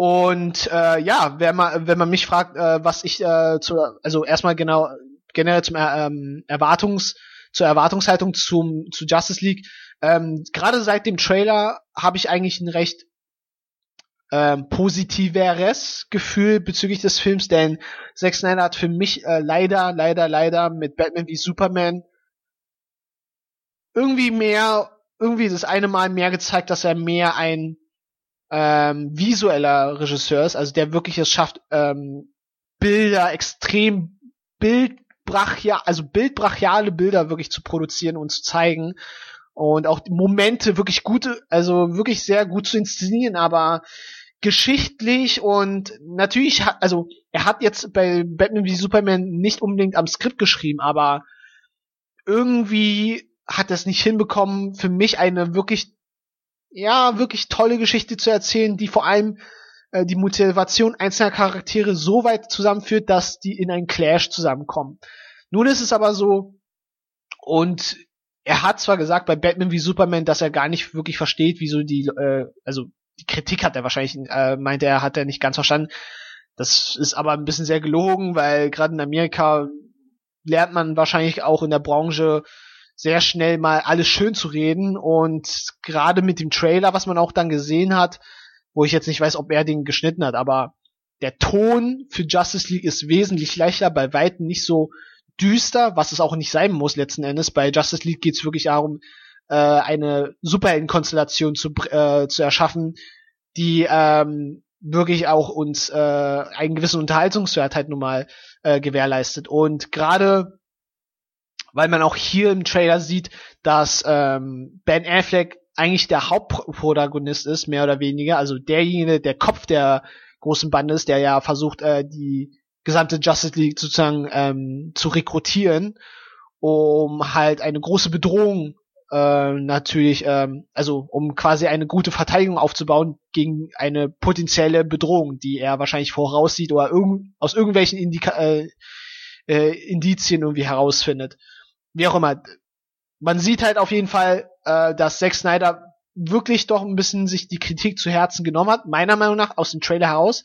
Das kann man natürlich nicht direkt auf den Film ähm, äh, adapt, äh, also äh, heranziehen, weil den Film haben wir noch alle nicht gesehen, der ist noch vor allem noch gerade im Dreh, also alle noch, alle Schauspieler sind wirklich in London und drehen gerade diesen Film. Und ja, wie gesagt, Justice League äh, freue ich mich schon drauf, weil der kommt ja schon nächstes Jahr im November. Also recht, ja, noch vor, auf jeden Fall vor Star Wars und insofern äh, wird, werde ich auf jeden Fall gespannt sein, was es erstmal rein vom Einspielergebnis und rein vom Unterhaltungswert hat. Denn für mich ist es wichtig, dass Justice League auch äh, wirklich eine interessante Geschichte nach wie vor erzählt. Also das ist bei jedem Film natürlich so. Das hört ihr auch von mir öfters. Eine interessante, ähm, erzählenswerte Geschichte soll er halt nun mal auch erzählen, so dass er auch entsprechend die Stränge entsprechend so äh, zusammenführt, dass es auch zu einem guten Clash kommt. Ähm, ja, und der nächste Regisseur, der für das DC Universe auf jeden Fall ähm, ja herangezogen wurde, ist äh, Rick Famuyiwa. Ich kann es nicht wirklich aussprechen. An dieser Stelle wirklich korrigiert mich einfach. Ähm, der soll ja den Flash inszenieren, wo ja auch viele Fragen erstmal aufkamen, weil es gibt ja in der Tat schon einen Flash-Darsteller äh, in Serienform. Bloß, dass man halt hier ganz bewusst bei Warner Brothers und auch eine Entscheidung von Zack Snyder ähm, ist es, ähm, dass man hier ganz klar ab, also ganz klar eine Trennung machen will. Es gibt einen Filmcharakter, Flash, und ist auch sehr witzig. Also aus dem Justice League Trailer sieht man ja zum ersten Mal Flash, der ja auch ein bisschen wie ein Kindskopf ist, was ja auch dem entspricht, weil Flash ist auch ein bisschen der, jüng, der junge Bruder von Diana, also von, von Wonder Woman. Also die sind nicht direkt verwandt, aber äh, auf jeden Fall haben sie so eine so eine Beziehung zueinander und ist auch generell ein bisschen der Rookie der ganzen Gruppe, der jetzt nicht weniger was kann, denn in der Tat wurden die Fähigkeiten von Flash ja auch ähm, äh, schon einige Monate revealed, denn er hat, ähm, er ist nicht nur schnell, sondern ist in der Lage, in Dimensionen zu, äh, durch seine Geschwindigkeit in diverse Dimensionen zu reißen, also Dimensionslöcher zu reißen, weil das ist auch jetzt in den Comics so, weil äh, da, äh, das Flash vor allem äh, diese äh, Flash Speed Force hat, die ja irgendwie ähm, dazu führt, dass Flash einfach in der Lage ist, äh, durch verschiedene Zeiten und Dimensionen zu reisen und einfach generell die Welt auch zu verändern. Inwieweit seine Fähigkeiten und wie, wie stark auch seine Fähigkeiten die das Universum beeinflussen innerhalb des DC-Universums, wird man noch sehen. Ich glaube nicht, dass es so signifikant krass ist, aber dass man schon mal sagt, dass er diese Fähigkeiten hat, ist schon mal ein Statement dafür, dass es jetzt kein Charakter ist, der nur einfach schnell ist. Und das finde ich auch vor allem sehr, das finde ich wirklich auch sehr positiv. Und ja, auch zu dem Film, der ja 2018 erst kommt, wobei erst, das ist in zwei Jahren, blendet man zweimal, ist auch schon wieder zwei Jahre vorbei. Und ja, was soll man erstmal zur Erwartungshaltung sagen? Kann man schwer was sagen, man hat noch nichts gesehen, man wird es erst noch sehen. Und ähm, ja, zumindest weiß man auf jeden Fall, dass man da schon mal dran arbeitet. Und ja, kommen wir einfach zum nächsten Regisseur, nämlich zu James Wan, äh, der Aquaman inszeniert mit Jason Momoa aus Game of Thrones. Und da wissen natürlich alle und denken sich so einige Leute, oh, Aquaman voll der lame Charakter. Also zumindest wenn man mal im Netz herumkursiert und äh, ein bisschen herumsurft und ähm, sich die Meinung einzelner Leute mal durchliest, worauf man ja auch nicht so viel Wert äh, legen sollte, aber generell ist irgendwie die Meinung gegenüber Aquaman irgendwie, oh, Aquaman ist doch ein, total lame, der redet doch mit Fischen, hä? und ist ja auch nur unter Wasser unterwegs und sonst irgendwie. Also ich muss ja sagen, ich bin, ich gehe da etwas differenziert daran und habe eigentlich das Gefühl, zumindest auch vom Schauspieler her, dass man schon mal sich die richtige ähm, Besetzung herangeholt hat, denn der ist ganz schön muskulös, Sieht einfach wie ein richtiger Mann aus, muss man ja sagen. Und auch äh, der Regisseur James Wan, wo man jetzt natürlich auch wieder herumhaten kann und sagen kann, oh, der hat ja äh, äh, Jay, äh, der hat ja äh, Fast and the Furious äh, inszeniert, also den letzten Fast and the Furious. Und ja, der war voll erfolgreich rein vom Box Office, aber die Geschichte war nicht so toll und sonst irgendwie. Man muss aber auch ein bisschen weiter äh, reingraben in der Historie. Und wie, eigentlich ist es ja so, dass James Wan für Gruselfilme, Horrorfilme, Splatterfilme ähm, bekannt ist, denn der hat Saw inszeniert. Auch selbst da kann man auch seine Meinung haben gegenüber der Saw, gegen Saw-Franchise. Aber er hat schon mal, er hat die ersten Saw-Filme auf jeden Fall inszeniert. Und auch Conjunction, Conjunction 2. Und man sagt ja auch ein bisschen ihm hinterher, dass er der, ähm, der Regisseur der, der Neuzeit ist hinsichtlich äh, der Horrorfilme und Splatterfilme. Äh, ich selbst bin jetzt nicht der größte Splatter- und Horrorfilm-Fan. Kann aber schon sagen, dass äh, James Wan, glaube ich, eine gute Wahl ist, weil man will schon Aquaman auch ganz anders inszenieren, nicht so als klassischen Superheldenfilm, sondern vielmehr als ähm, ja, in der Tat, man will diesen Touch ja auch ähm, so reinbringen mit dem Horrorszenario unter Wasser, mit Unterwasserungeheuer. Und das kann ich mir schon sehr gut vorstellen, wenn er auch einen sehr dunklen Ton hat äh, also leicht dunklen Ton, sage ich mal jetzt, der wird bei weitem nicht so dunkel und so ähm, ernsten Ton haben wie zum Beispiel Batman wie Superman, aber durchaus ist es mal interessant, sich mal vorzustellen, dass ein Aquaman seine ja, Abenteuer unter Wasser in Atlantis durchaus mit äh, großen Ungeheuern, die wir bis, äh, die man einfach generell nicht gesehen hat, in den großen Abgrund der Tiefen. Und da ist sicherlich James Wan der Richtige, der auch wirklich weiß, wie man mit den Erwartungshaltungen ähm, also mit dem sozusagen Schreck oder Grusel-Erwartungshaltung des einzelnen Zuschauers wirklich ähm, herum äh, wirklich spielt. Denn ich finde auch schon, und das, da bin ich auch wirklich der Meinung äh, vieler Leute, dass James Wan einfach auch der richtige äh, äh, Regisseurnummer ist für, für solche Filme. Und das gibt natürlich äh, dem DC-Universum nochmal einen anderen Touch. Denn Sie haben sich natürlich jetzt ein bisschen, also ich will nicht sagen abgeguckt von Marvel Studios, denn das wäre Quatsch, denn letzten Endes, wenn man ein filmisches Universum wirklich aufbaut, muss man auch verschiedene Farbtöne einzelner Filme geben und generell auch eine gewisse äh, Variant, also ein gewisses Variantenreichtum einfach präsentieren, damit auch das äh, filmische Universum einfach interessant bleibt. Denn du kannst nicht jedes Mal einfach den, äh, den x-ten Superhelden inszenieren, ohne irgendwas Neues oder etwas anderes ähm, zu präsentieren. Das ist wirklich die Sache und auch die Kunst und auch die Schwierigkeit eines filmischen Universums. Was ja auch inzwischen so ein bisschen ähm, eine, ich will nicht sagen negative Konnotation, aber es wird leider in den Medien und gerade im Internet ein bisschen zu oft und zu äh, generisch ähm, verwendet. Ja, filmisches Universum. Ein filmisches Universum ist erstmal allgemein für mich immer interessant, denn einfach, dass man einen Zusammenhang zwischen mehreren Charakteren oder ja, mehreren Charakteren aus verschiedenen Filmen einfach hat, ist einfach ähm, interessant und auf jeden Fall äh, aufregend, ja. Natürlich bringt so ein filmisches Universum sehr viele Probleme, also, na, was sehr viele, aber ähm, so wie vieles im Leben nun mal. Alles, was äh, Vorteile hat, auch Nachteile. Und so ist es auch äh, natürlich mit dem filmischen Universum. Insofern, ja, ich schweife jetzt gerade ein bisschen ab und äh, spring einfach, gehe jetzt einfach zum nächsten Thema, nehme ich einfach schon zu dem Justice League Panel ja, Justice League hat ein eigenes Panel bekommen, ganz offensichtlich, denn das ist einfach der Film, der nächstes Jahr rauskommt. Und äh, die nächste Comic-Con ist erst dann auch im nächsten Jahr, auch wenn man der Meinung ist, dass man auch dort erst ähm, paar neue Materialien zeigen sollte oder könnte. Ich denke, dass ein Jahr vor dem Film jetzt nicht zu, äh, zu viel oder zu wenig Zeit ist. Äh, durchaus, man muss ja nicht einfach Filmmaterial nur zeigen, sondern ähm, einfach generell den Cast hat man ja auch hier vor Augen. Und ja, es ist äh, so, ganz klar, wie schon erwähnt, Zack Snyder inszeniert den Film. Und der Cast äh, besteht aus Gal Gadot. Oh ja, Gal Gadot, Ben Affleck, äh, Henry Cavill und die anderen weiß ich gerade nicht. Äh, vom Namen her muss ich gerade mal ein bisschen googeln. Ihr seht schon, ich muss mir äh, hier während des Podcasts wieder ein paar Sachen hier zusammen schustern.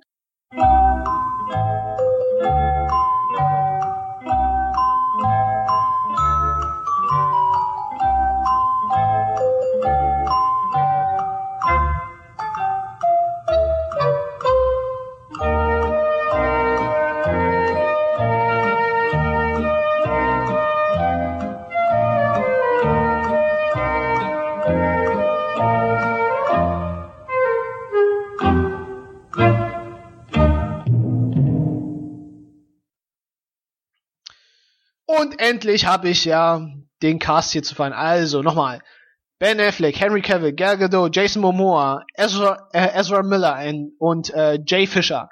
So, erstmal zur, ähm, zur Einordnung. Ben Affleck äh, inszeniert den Batman, Henry Cavill äh, Superman, Gal Gadot Wonder Woman, Jason Momoa Aquaman, Ezra Miller als Flash und Ray Fisher als Cyborg. So, zu den einzelnen Charakteren kann man so viel sagen. Okay, Wonder Woman habe ich äh, schon breit erklärt. Ist halt die weibliche Superheldin im, im ganzen äh, Superhelden-Ensemble des DC-Universums. Ben Affleck ist Batman, worauf wir, glaube ich, alle sehr gespannt sind, wie er ähm, weiterhin den Batman äh, sozusagen inszeniert. Äh, Henry Cavill als Superman, der ja, ähm, na wohl, an dieser Stelle will ich nicht äh, genau sagen, was die Gerüchte diesbezüglich sind, weil ich finde die Gerüchte bezüglich ähm, Henry Cavill äh, als Superman in Justice League sind sehr naheliegend, ehrlich gesagt. Insofern könnte es ein Spoiler sein. Insofern werde ich äh, diesbezüglich nicht nochmal darauf eingehen. Aber vielleicht nochmal auf die Performance generell von Henry Cavill als Superman selbst. Ich finde Henry Cavill erstmal äußerlich, weil das ist ja auch die Sache bei solchen Filmen. Man muss ja auch Schauspieler finden, die auch äußerlich wie einen bestimmten Superhelden aussehen. Und ich finde Henry Cavill sieht wirklich auch aus wie Superman. Einfach der ist super muskulös. Natürlich ist auch ein großes Workout äh, in der Pre-Production bei solchen Filmen und äh, ich finde, der passt wirklich sehr gut da, äh, darin. In der Performance selbst, ähm, da scheiden sich natürlich ein bisschen die Geister, aber ich finde, er selbst ähm, inszeniert den Superman wirklich eigentlich ganz gut und solide. Äh, überragend würde ich jetzt nicht sagen, weil da hat man noch wahrscheinlich zu wenig gesehen, trotz der zwei Filme, die es schon existiert, nämlich mit Man of Steel und ähm, Batman wie Superman. Und da muss man sagen, äh, da muss man auch vielleicht Henry Cavill ein bisschen mehr Zeit geben, in Sachen ins, ähm, ähm, in die Rolle erstmal reinzurutschen, weil äh, Zack Snyder hat erst, also zum einen erstmal mit Zack Snyder hat er einen Regisseur, der ja, der Superman ein bisschen anders sieht und aber auch, ähm, weil jetzt auch durch die Filme von Christopher Nolan auch generell das Superhelden-Genre nochmal einen anderen Ton eingenommen hat und auch viele das ein bisschen zu sehr adaptieren wollen, meiner Meinung nach, äh, geht leider ein bisschen der wahre Gedanke des Supermans, also die wahre, wahre Ideologie bezüglich Superman ein bisschen flöten, denn Superman steht eigentlich für etwas Positives. Also er ist bei Weitem nicht, also er ist schon ein ernster Typ sicherlich in seinem Charakter, aber ähm, er steht halt, er ist eigentlich wirklich ein Symbol für äh, für eine gewisse positive, für einen gewissen Optimismus steht er ja eigentlich und das hat Zack Snyder irgendwie nicht wirklich bisher rübergebracht. Deshalb ist es auch ein bisschen schwer die Performance ähm, also man kann den Superman halt mögen oder nicht mögen, aber das ist halt nicht manchmal die Aufgabe ähm, des äh, Schauspielers, äh, weil er folgt le letzten Endes auch nur dem Skript oder den Anweisungen des Regisseurs, wie also so, also sozusagen den Vorstellungen äh, des einzelnen Regisseurs. Und das ist halt Nummer Zack Snyder, der halt äh, meiner Meinung nach Superman bisher, ich würde nicht fehlinterpretiert sagen, das ist wäre sehr weit äh, äh, gegriffen, eigentlich nur an, er, er hat ihn anders interpretiert, wirklich. Das passt schon eher einfach. Äh, ob man es mag oder nicht mag, wie gesagt, da scheiden sich halt nun mal die Geister. Und ich selbst gehöre jetzt nicht zu den Leuten, die sagen, dass der derzeitige Superman einfach extrem super ist. Also ich finde ihn gut besetzt. Aber überragend, das kann erst noch kommen und wird wahrscheinlich hoffentlich auch erst noch kommen. Denn schließlich ist Superman auch der Anführer der Justice, äh, Justice League, auch wenn der Trailer das jetzt nicht suggeriert und auch nicht so zeigt, weil Ben Affleck nun mal äh, als Batman die einzelnen Superhelden nun mal rekrutiert was auch ein bisschen offensichtlich ist durch die ähm, ja, Geschehnisse aus Batman wie Superman. Aber auf, an dieser Stelle will ich auch nicht spoilern, weil es kann ja sein, dass einige Leute Batman wie Superman noch gar nicht gesehen haben. So. Und ja, dann kommen wir auch schon zu ähm, ja, Jason Momoa, ähm, kann ich nochmal ganz schnell sagen, okay, wir kennen, viele von euch kennen Jason Momoa als, äh, als Charakter in Game of Thrones. Und meiner Meinung nach gut besetzt. Wir wissen aber noch nicht, was äh, Aquaman an sich erstmal macht und wie er charakterisiert wird in den einzelnen Filmen. Von daher muss man noch abwarten. Ich selbst finde, zumindest äußerlich und auch ähm, von der Erwartungshaltung, ja, bin ich auf jeden Fall gespannt und freue mich eigentlich auf jeden Fall ähm, auf den Film von ähm, James Wan mit Aquaman und Jason Momoa. So, und Ezra Miller, jetzt kommen wir zum ersten äh, Schauspieler, ich will jetzt nicht, ich würde jetzt nicht sagen, dass er komplett unbekannt ist. Es ist einfach nur im Rahmen des Superhelden-Universums auf jeden Fall ein neuer Charakter, der etabliert wird und inszeniert wird. Und äh, ich bin gespannt, weil basierend auf dem äh, Footage, was wir im Justice League Trailer gesehen haben, ähm, merken wir schon auf jeden Fall, dass er ein sehr viel ähm, lustigerer Typ ist, sehr viel leicht, also der einfach was, der einfach für den Spaß äh, zu haben ist generell. Und das ist ja letzten Endes auch Flash. Flash äh, ist ja auch ein Charakter, der schon immer, wobei es gibt halt natürlich viele Flash ähm, Iterationen, aber dieser Flash vor allem ist halt jemand, der äh, wahrscheinlich der jüngste des gesamten Superhelden-Ensembles ist und wahrscheinlich auch für einiges an äh, Komik ähm, garantiert in seinen eigenen Filmen, sowie aber auch bei Justice League. Und ja, bin auf jeden Fall gespannt. Der Anzug sieht auf jeden Fall sehr toll aus, finde ich. Also das passt sehr zu diesem filmischen Universum meiner Meinung nach und äh, bin auch auf jeden Fall gespannt auf die ganzen Fähigkeiten, die er hat. Also okay, die Fähigkeiten sind ganz offensichtlich, aber wie man sie inszeniert und vor allem wie man sie auch richtig einbringt in so ein Superhelden-Ensemble, das muss man auch erstmal hinbekommen. Und da finde ich und glaube ich auch, dass ähm, Zack Snyder das auch gut hinbekommt. Denn Action ähm, kriegt er schon recht gut hin und äh, kann er recht gut koordinieren. Ja, und jetzt kommen wir zu Ray Fisher, zu dem wohl unbekanntesten Superhelden äh, bei vielen, nämlich Cyborg. Und da muss ich ein bisschen ausholen und äh, muss ein bisschen auch äh, mal meinen ähm, Bildungsleistungen äh, mal in, im Bereich Superheldenfilm mal leisten. Ähm, Cyborg ist eigentlich ein Charakter, der aus den Teen Titans ja sehr bekannt ist. Denn Teen Titans ist auch in der Tat ein äh, Superhelden-Ensemble, bloß, wie der Name es auch sagt, Teen, also Teenies, Teenager, Titans, ja, weil sie einfach nur krass sind. Und die Teen Titans äh, bestanden eigentlich ursprünglich aus äh, den Charakteren Robin, also wirklich Robin von Batman and Robin, Cyborg, ja, Beast, äh, oh Gott, ich muss gerade mal gucken, äh, Teen Titans, ich habe schon wieder die Namen vergessen, weil ich kenne die Teen Titans selbst aus den äh, Cartoon-Serien.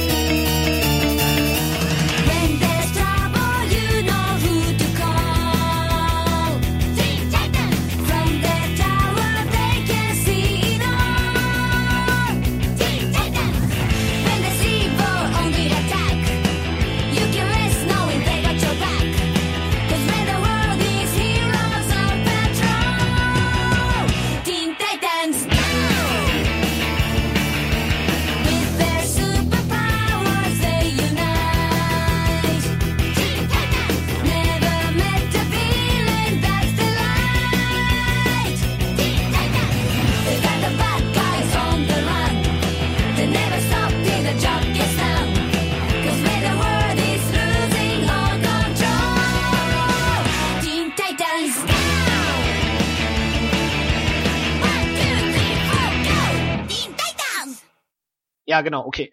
Also, nochmal zusammengeführt. Sie, sie bestehen aus Robin, Cyborg, Starfire, äh, Beast Boy und Raven. Und ja, in der Tat, Cyborg ist äh, ein Gründungsmitglied der Teen Titans und vor allem ähm, wurde es jetzt so in den, im Comic-Universum ähm, geändert, äh, mit der neuen Iteration der Justice League ist jetzt äh, Cyborg eine, ebenfalls einer der Gründer der äh, Justice League. Ja, also die, die neue Konstellation oder die Urspr um genau zu sein, die ursprüngliche Konstellation der Justice League war eigentlich äh, Batman, äh, Wonder Woman und äh, Superman. Dazu kam dann halt später äh, ein Charakter der Green Lantern.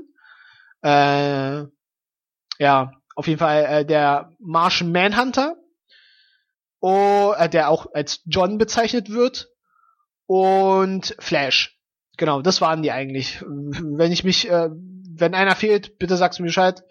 Äh, ich hab's schon wieder gar nicht mehr so sehr im Kopf, aber die Justice League an sich ist ja auch nochmal von der Konstellation her nicht nur rein ähm, eine Sechser äh, Mann oder Sechser Superhelden Konstellation, sondern eigentlich auch eine eine Liga, wo halt sehr viele Superhelden natürlich äh, ähm, innerhalb dieser Gruppe sind. Ja, also auch bei den Avengers ist es ja so, dass es jetzt nicht äh, eine feste Größe an Superhelden gibt, die die Avengers bilden, sondern mit der Zeit halt auch äh, viele Veränderungen kamen, zumindest im Comic-Universum.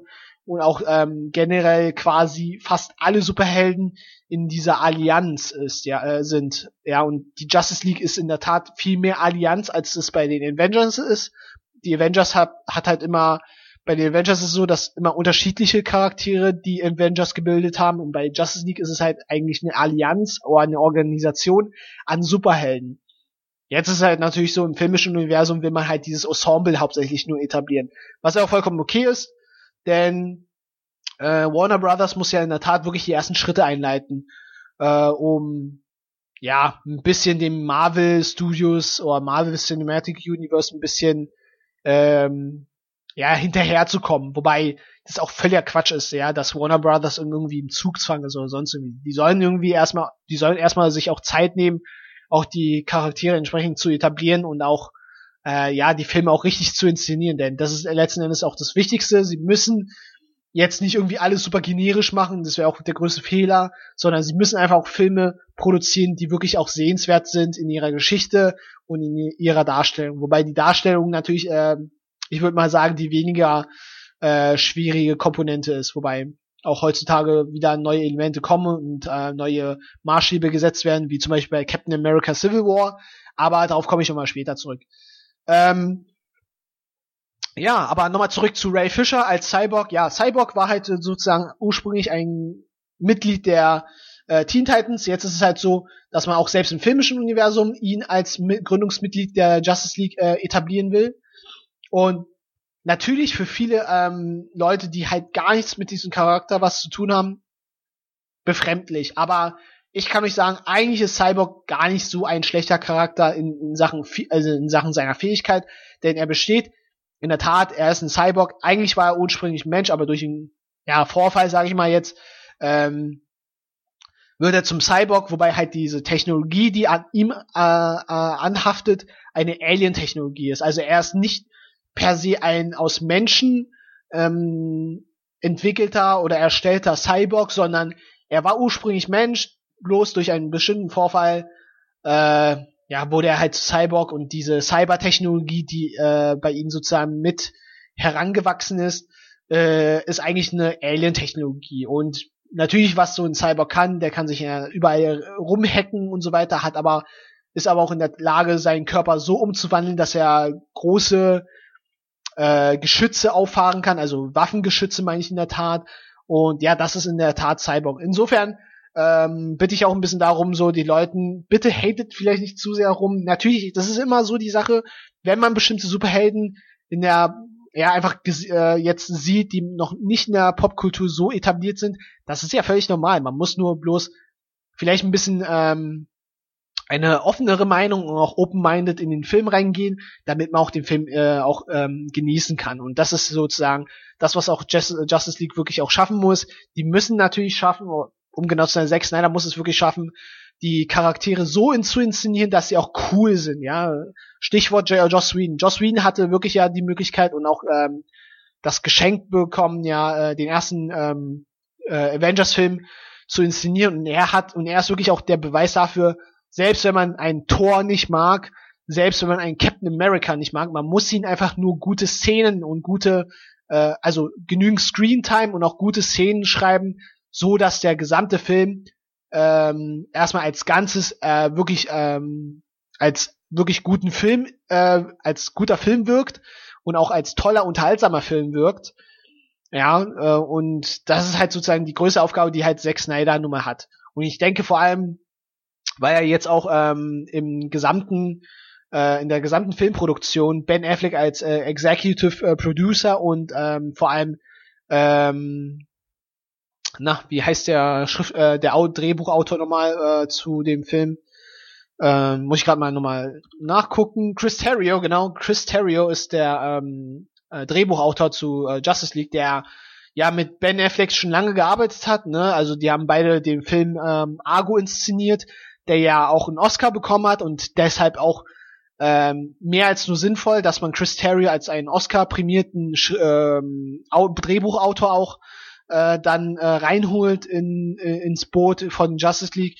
Macht sehr viel Sinn, vor allem dann auch mit Ben Affleck äh, als Batman. Da sehe ich schon recht positiv äh, dem gegenüber. Jetzt kann man natürlich sagen, der Chris Terrio, der war auch bei Batman wie Superman, aber ich muss sagen, bei Batman wie Superman habe ich eher das Gefühl, dass Chris Terry recht spät in die Produktion reingeholt wurde und der eigentlich viel mehr das Skript ähm, gedoktort hat, also nochmal so umgeschrieben hat, dass es halbwegs noch funktioniert, was ihm leider nicht wirklich gelungen ist, aber jetzt bei Justice League weiß man, er ist von Anfang an mit dabei in der Produktion, er hat von Anfang an das Sagen bezüglich des Drehbuchs und kann natürlich mit in Zusammenarbeit mit, mit Ben Affleck nochmal eine sehr gute Geschichte schreiben, der ja auch, ne, was viele nicht wissen. Ben Affleck hat mit Matt Damon zusammen äh, damals in Goodwill, also Goodwill Hunting, das äh, Drehbuch geschrieben. Und die beiden haben auch äh, zu dem Zeitpunkt den Oscar dafür bekommen. Insofern ganz, man kann da wirklich positiv da herangehen und ähm, jetzt nicht überschwänglich äh, positiv, sondern mit einem positiveren Gefühl bezüglich Justice League. So, jetzt habe ich so viel über Justice League geredet. Jetzt können wir auch zum nächsten ähm, Panel springen. Und jetzt muss ich mal gucken, was das nächste Panel ist. So, ähm, na, na, na, na, na, na. Äh, nee, jetzt bin ich noch. Ah ja, Suicide Squad sehe ich gerade. Äh, diesbezüglich habe ich jetzt nichts gesehen, ehrlich gesagt, weil jetzt kurz bevor der Film jetzt rauskommt, denn zu diesem Zeitpunkt äh, es ist äh, Ende Juli und der Film kommt ja schon in nahezu zwei oder drei Wochen. Und da habe ich mir jetzt nicht wirklich was äh, angesehen. Das Einzige, was ich mir überhaupt angesehen habe, war, waren die Trailer. Ich glaube, letztes Jahr war auch schon äh, Suicide Squad äh, ähm, Panel sozusagen bei, Com äh, bei der Comic Con angesetzt. Und das ist natürlich dann auch nochmal äh, ganz klar das erste Bösewicht-Ensemble, auch wenn deren Mission eher eine ja, heldenhaftere ähm, Form hat. Generell bin ich sehr gespannt, oder gucke ich sehr gespannt auf den äh, neuen Joker, also auf die neue Iteration des Jokers von Jared Leto. Und auf jeden Fall äh, Harley Quinn, nicht weil es eine schöne, hübsche Darstellerin ist, äh, ja, von Margie, Margot Robbie ähm, inszeniert. Nein, nicht deshalb, sondern Margot Robbie hat wirklich auch bei ähm, Wolf of Wall Street äh, gezeigt, dass sie eine gute Schauspielerin ist und sicherlich auch im, ähm, im Bereich des Superhelden-Genres äh, eine große Bereicherung sein wird. Äh, ja, Will Smith als äh, Deadshot und bei dem Rest ist es äh, mir recht äh, unbekannt eigentlich mit dem Cast, aber generell schaue ich da sehr positiv drauf und äh, ja, da wird man auf jeden Fall sehen, ihr werdet auf jeden Fall von mir äh, was dazu hören. Da werde ich auf jeden Fall eine Review ähm, abgeben bezüglich Suicide Squad. Und ja, das nächste Panel äh, ist ja dann Wonder Woman gewesen, worauf ich ja schon, ja, ich habe ja schon alles dazu gesagt zu Wonder Woman. Ähm, Panel war auf jeden Fall, ähm, ja, sozusagen für mich etwas interessant her.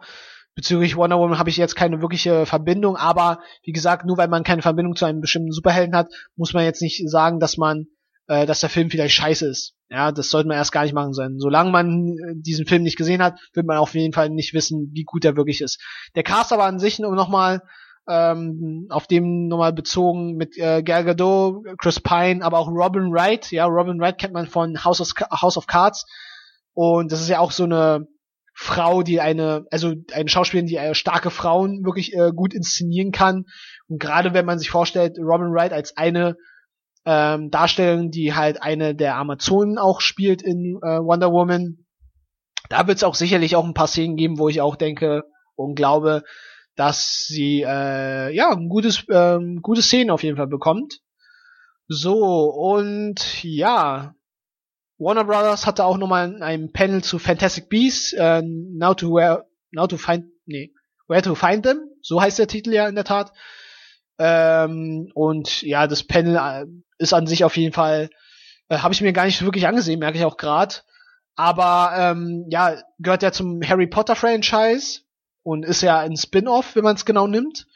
Und diesbezüglich muss ich ja sagen, dass ich ähm, Harry Potter die Filme ja noch gar nicht wirklich gesehen habe und Fantastic Beasts für mich schon eher ähm, also etwas ist, was was mir zuspricht, weil ähm, dass die Thematik einfach ähm, sehr viel interessanter ist. Ich finde Schüler mit Zauberstäben und äh, der Zauberei. Das hat einen eigenen Flair, hat auch mehr als nur seine Daseinsberechtigung, aber hat mich zumindest zu dem Zeitpunkt noch nicht so interessiert. Werde ich auch jedenfalls nachholen und das habe ich auch schon gesagt. Harry Potter hat bei vielen Leuten sicherlich einen Stellenwert wie bei anderen Leuten mit Star Wars in den nächsten 20 oder 30 Jahren, sage ich mal jetzt. Insofern ähm, ja, kann man auch gespannt sein. Kommt in diesem November. Fantastic Beasts werde ich mir an, auf jeden Fall angucken, um mir zumindest mal eine Meinung zu bilden bezüglich des Spin-offs, ob das auch wirklich Sinn macht, so ein Spin-off zu drehen. Weil das ist ja ein bisschen so bei Hollywood. Man kann einfach seine Meinung diesbezüglich haben. Äh, Hollywood ist halt nun mal so gestrickt, dass sie halt keinen Franchise mehr oder keine Marke mehr liegen lassen. Sie wollen es komplett ausschlachten und äh, so viel Profit davon ähm, bekommen, wie es halt so möglich ist. So, und jetzt komme ich eigentlich zum, ja, zu den Panels von Marvel Studios.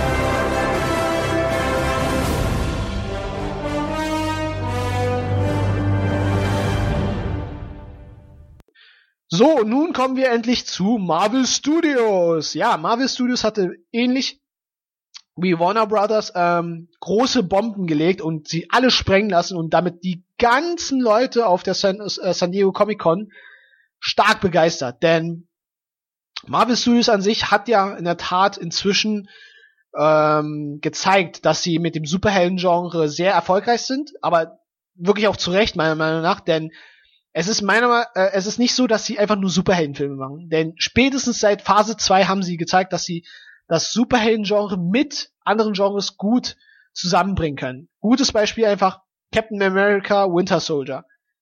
Obwohl wir einen Charakter wie Captain America haben, Black Widow, äh, Nick Fury, Falcon und den Winter Soldier als Antagonist, ist es an sich aber ein Film, der eigentlich im Kern ein politischer Spionage-Thriller ist mit Anleihen von Superhelden. Und das ist genau das, was ich meinte, äh, in einem filmischen Universum, wo halt äh, Superhelden vorkommen. Da muss man versuchen, andere Farben, andere Geschichten zu erzählen, die Leute noch anders mitnehmen, ja, und auch anders begeistern, anders unterhalten. Und das ist halt das, ähm, was Marvel Studios wirklich mit Bravour meiner Meinung nach in der zweiten Phase wirklich geschafft haben. Um nochmal ein Beispiel zu nennen. Captain America Winter Soldier, äh, Guardians of the Galaxy, eine reine äh, ähm, eine reine Science Fiction oder Space Opera, wenn man es genau nimmt. Ähm, ja, Iron Man 3 war auch nochmal eine ganz andere Farbe, wobei der Film bei mir jetzt nicht so positiv aufgefallen ist, aber auf jeden Fall inszeniert von Shane Black, der ja bekannt für Buddy-Movie-Komödien äh, ist. Äh, Buddy Cop genau, Buddy Cop Movies meine ich. Und ähm, ja, auch Avengers äh, Age of Ultron selbst war auch nochmal ein anderer Film, ja, der nicht versucht hat, ähm, dem Vorgänger äh, bestimmte Erzählstrukturen gleichzukommen, sondern hat auch nochmal andere Seiten, andere Perspektiven einzelner Charaktere gezeigt und somit auch äh, andere Aspekte äh, im Vordergrund gestellt. Und das ist halt die Sache, äh, jetzt, was in den Panels sozusagen stattgefunden hat, sie haben begonnen mit Doctor Strange, mit einem neuen Charakter, wo ich sage, also für viele wahrscheinlich wirklich bekannt, Doctor Strange, aber für mich, also ich kenne die Origin Story von Doctor Strange auf jeden Fall, denn ich hatte vor vielen Jahren äh, mal eine Cartoon oder Animationsserie von, äh, also von Marvel, äh, das war glaube ich eine äh, Direct-to-DVD ähm, Veröffentlichung und da habe ich schon, äh, da hat man sozusagen das Abend, äh, das erste Abenteuer von Doctor Strange inszeniert.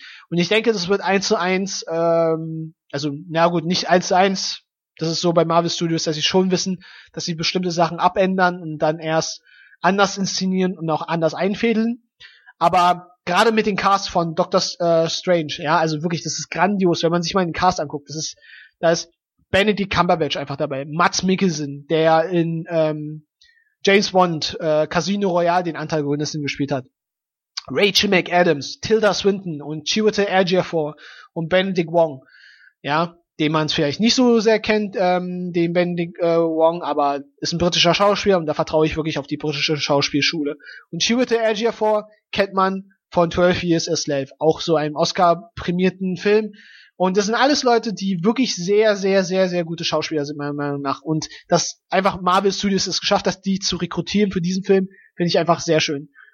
Und ähm, ja, für alle, und das ist ja so, ich meine, Benedict Cumberbatch war ja nicht mal die erste Wahl, sondern die erste Wahl war ja äh, Joaquin Phoenix, der in Her eine Hauptrolle hatte. Und der dann auch, ja, sozusagen nach Verhandlungen, ja, nicht diese Rolle übernehmen wollte. Äh, was vielleicht ein bisschen, ja, was ist ja offensichtlich, aber darauf kommen wir nochmal später. Zweite Wahl, wie gesagt, war dann äh, Benedict Cumberbatch, die nicht weniger schlecht ist sogar. Äh, die eigentlich sogar meiner Meinung nach ähm, sehr gut ist, weil wenn man sich die Trailer ansieht, er ist und sieht eins zu eins wie Doctor Strange aus. Und Benedict Cumberbatch kennt man halt, ne, von Sherlock, von Star Trek als Khan, ähm, er Smaug äh, von äh, Hobbit. Also der hat unglaublich viele Rollen und auch eine große Popularität inzwischen in Hollywood. Und so einen Mann erstmal für, Mar für Marvel Studios zu rekrutieren, das muss man erstmal hinbekommen, finde ich. Und das ist auch nun mal die Sache. Marvel Studios hat schon immer einen Wert drauf gelegt, auf gute Schauspieler, sehr, sehr gut, also und auch vor allem vielleicht manchmal eher unbekannte Schauspieler haben mit einem großen Talent. Und das ist halt etwas, was ich im Marvel Studios sehr äh, zugute schreibe. Sie wissen schon sehr genau, wen sie haben wollen und finden auch wirklich auch sehr talentierte Leute, die man nicht unbedingt sofort kennt, aber wo man halt sieht, dass diese Leute in der Lage sind, die entsprechenden Rollen mehr als nur gut auszuführen, ja, mehr als nur gut zu inszenieren. Ja, sei es dann halt, also wirklich, die schaffen, ich bin der Meinung, dass sie wirklich sehr gute Leute am Regiestuhl haben, gute Leute äh, an, am Drehbuch haben und äh, wie gesagt dann auch große Talente äh, als Schauspieler rekrutieren. Und ähm, ja, Doctor Strange ist halt sehr interessant, vor allem, also natürlich kann man jetzt sagen, Doctor Strange wieder eine, also wieder eine neue Figur, eine neue Origin Story eines Superhelden, man muss ja sagen, Dr. Strange ist auch per se kein wirklicher Superheld, sondern er ist halt der Sorcerer Supreme, also der oberste Zauberer. Und da wird es interessant sein, wie Marvel Studios das Thema Zauberei zum ersten Mal im Mar äh, Marvel Cinematic Universe wirklich dann umsetzt und auch erklärt. Und auch vor allem in, in einer gewissen Homogenität ähm, sozusagen ähm, in das Marvel Cinematic Universe einführt. Äh, denn das kann immer ganz schnell cheesy sein. Aber ich habe dann wirklich gesehen, bei Thor zum Beispiel äh, wurde es sehr gut ähm, erklärt und äh, hat man sich gut Gedanken darüber gemacht, wie man die diese ja unvorstellbare Magie oder Kraft, die bei ähm, Thor ja stattfindet, ähm, mit dem Hammer und so weiter und mit der Welt von Asgard, wie das dort äh, erklärt wird. Und ähm, ja, wie gesagt, ne, also die Leute können natürlich jetzt sagen, oh, wieder eine Origin Story und so weiter, aber ähm, ich meine, der ist recht losgelöst zunächst und ähm, da wird's halt interessant und ich finde selbst einfach einfach allein schon wegen dem Cast ist es ist der Film auf jeden Fall sehenswert, ohne ihn jetzt schon gesehen zu haben. Aber natürlich auch muss ich sagen, weil ich natürlich die Origin Story kenne, kann ich euch schon mal sagen und da werde ich euch nicht zu viel spoilern.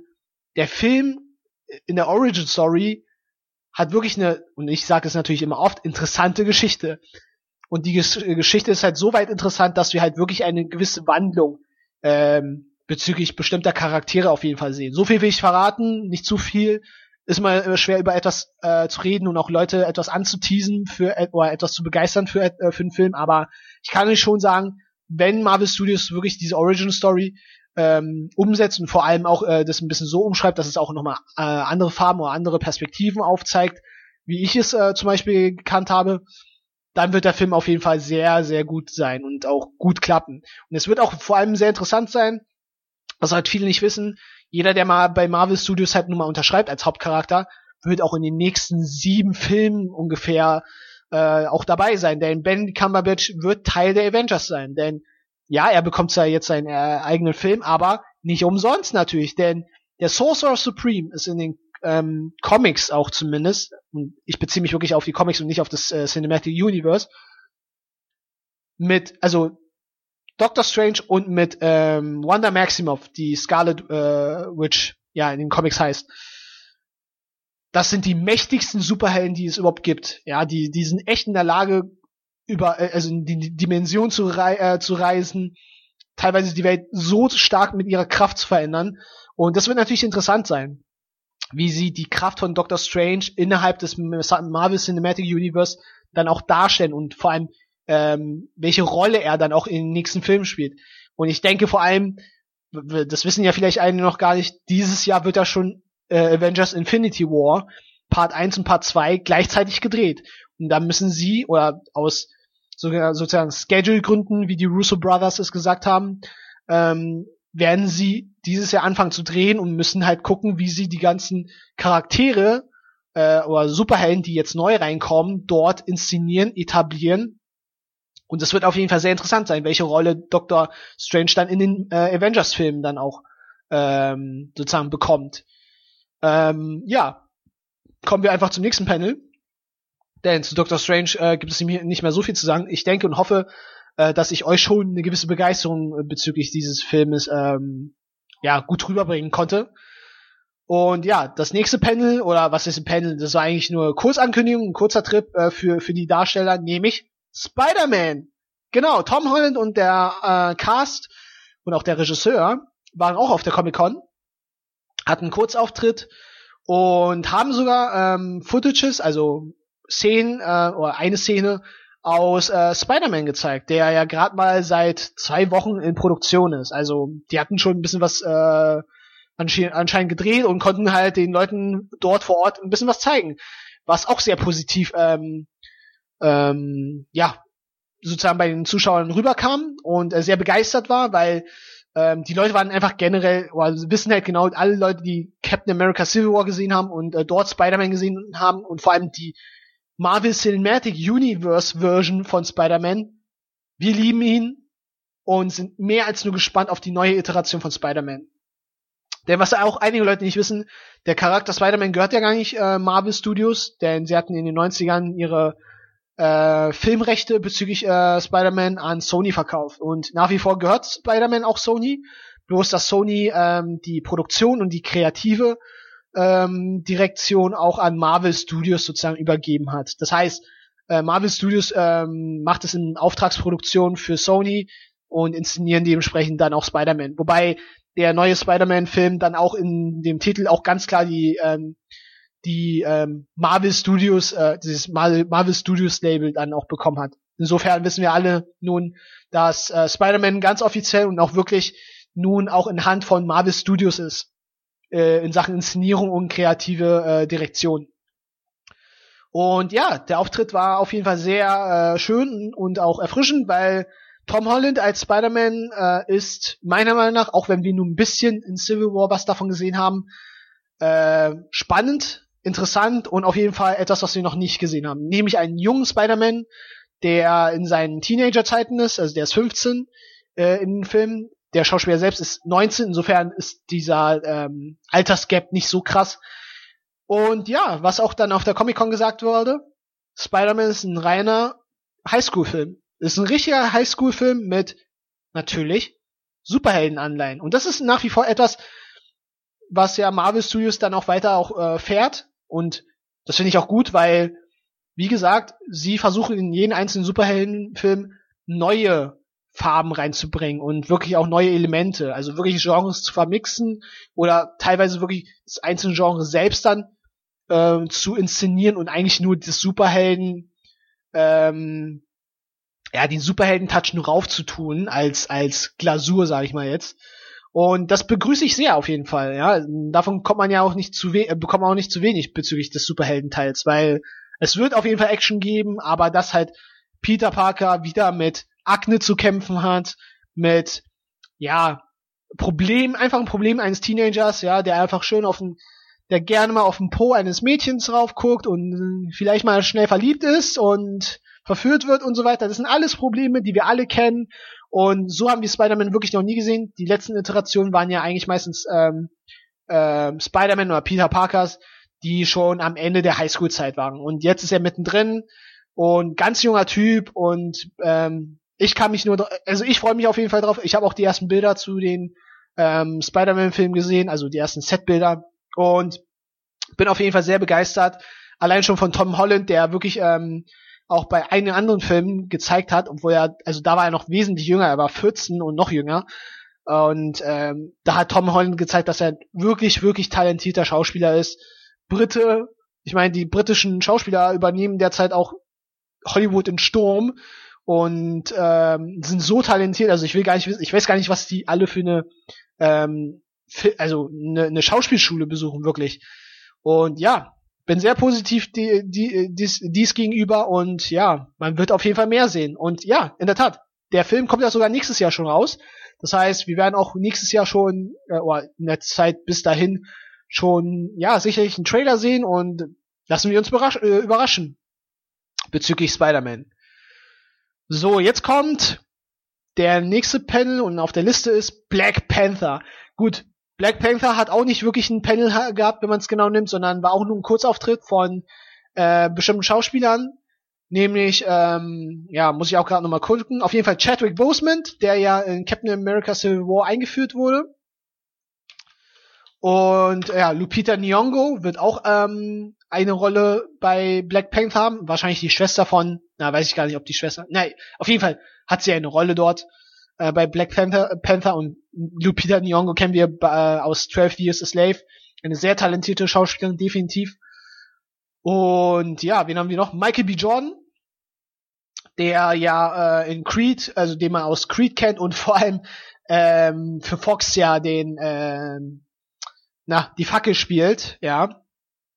Äh, also in anderem, ähm, also in Fantastic Four die Fackel spielt also ein anderer Marvel-Film, bloß dann halt äh, in den Hand von, in den Händen von Fox, äh, Century, 20th äh, Century Fox, so.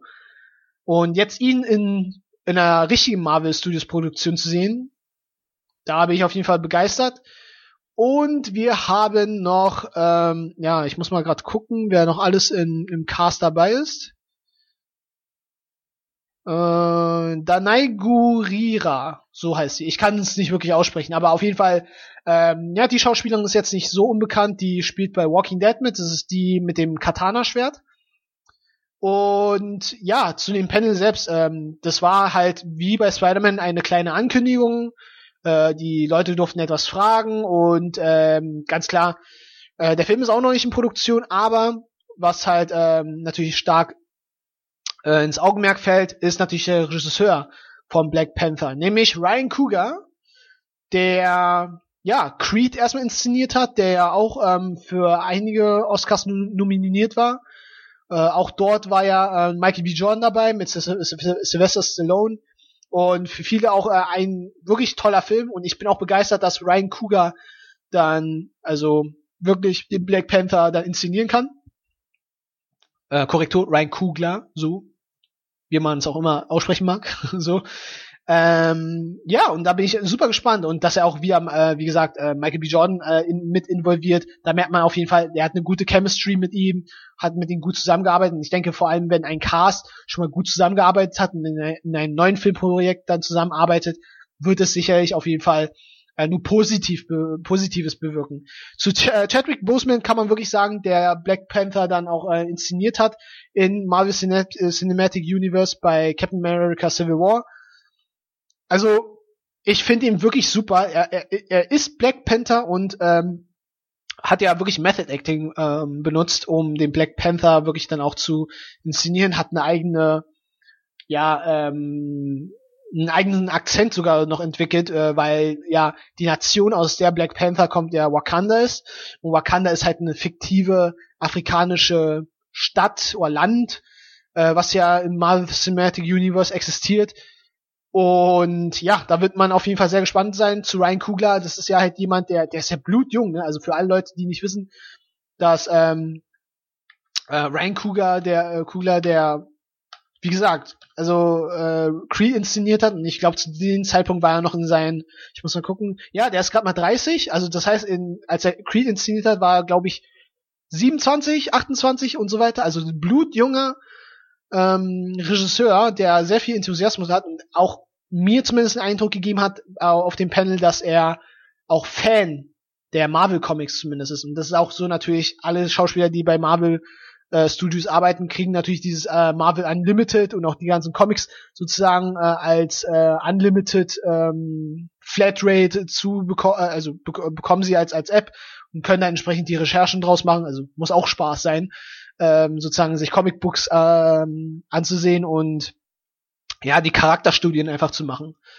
Und ja, Black Panther, ja, kann man auf jeden Fall gespannt sein. Produktion beginnt ähm, im Januar.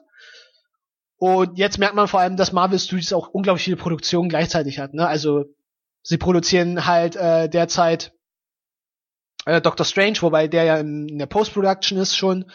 Ähm, was noch? Ja, Spider-Man produzieren sie.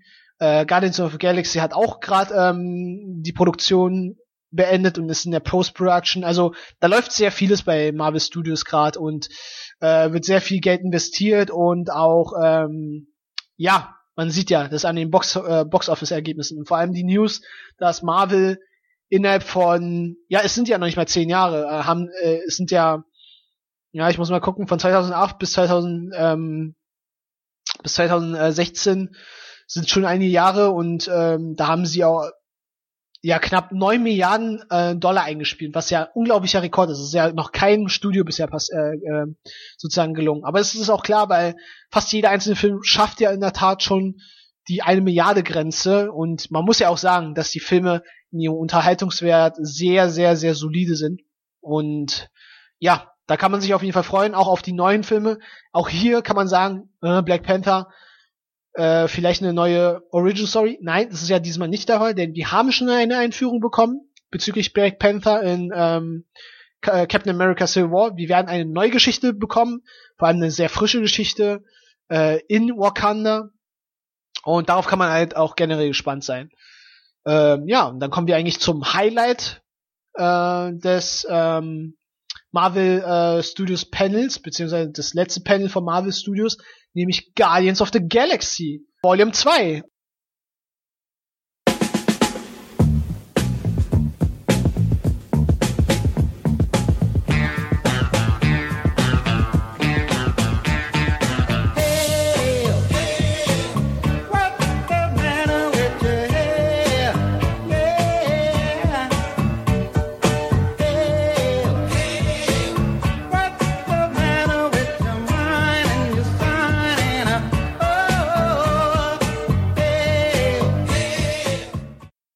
Guardians of the Galaxy Volume 2. Oh Mann, ey. Also als ich mir das Panel einfach dazu angesehen habe, wo James Gunn, also wo er angekündigt wurde und meine Fresse, der, der ist ja wirklich ausgerastet, ja, der kam raus und so, liebe Fans, ich danke euch und so weiter und meine Fresse, also wirklich, der weiß, dass sein F äh, Film viele Fans erstmal gewonnen hat und auch, dass das Support, also wirklich, der, der nimmt ja die Fans wirklich ähm, sehr ernst und wenn man ihn auch auf Twitter verfolgt, der beantwortet gern auch mal die Fragen der einzelnen Fans.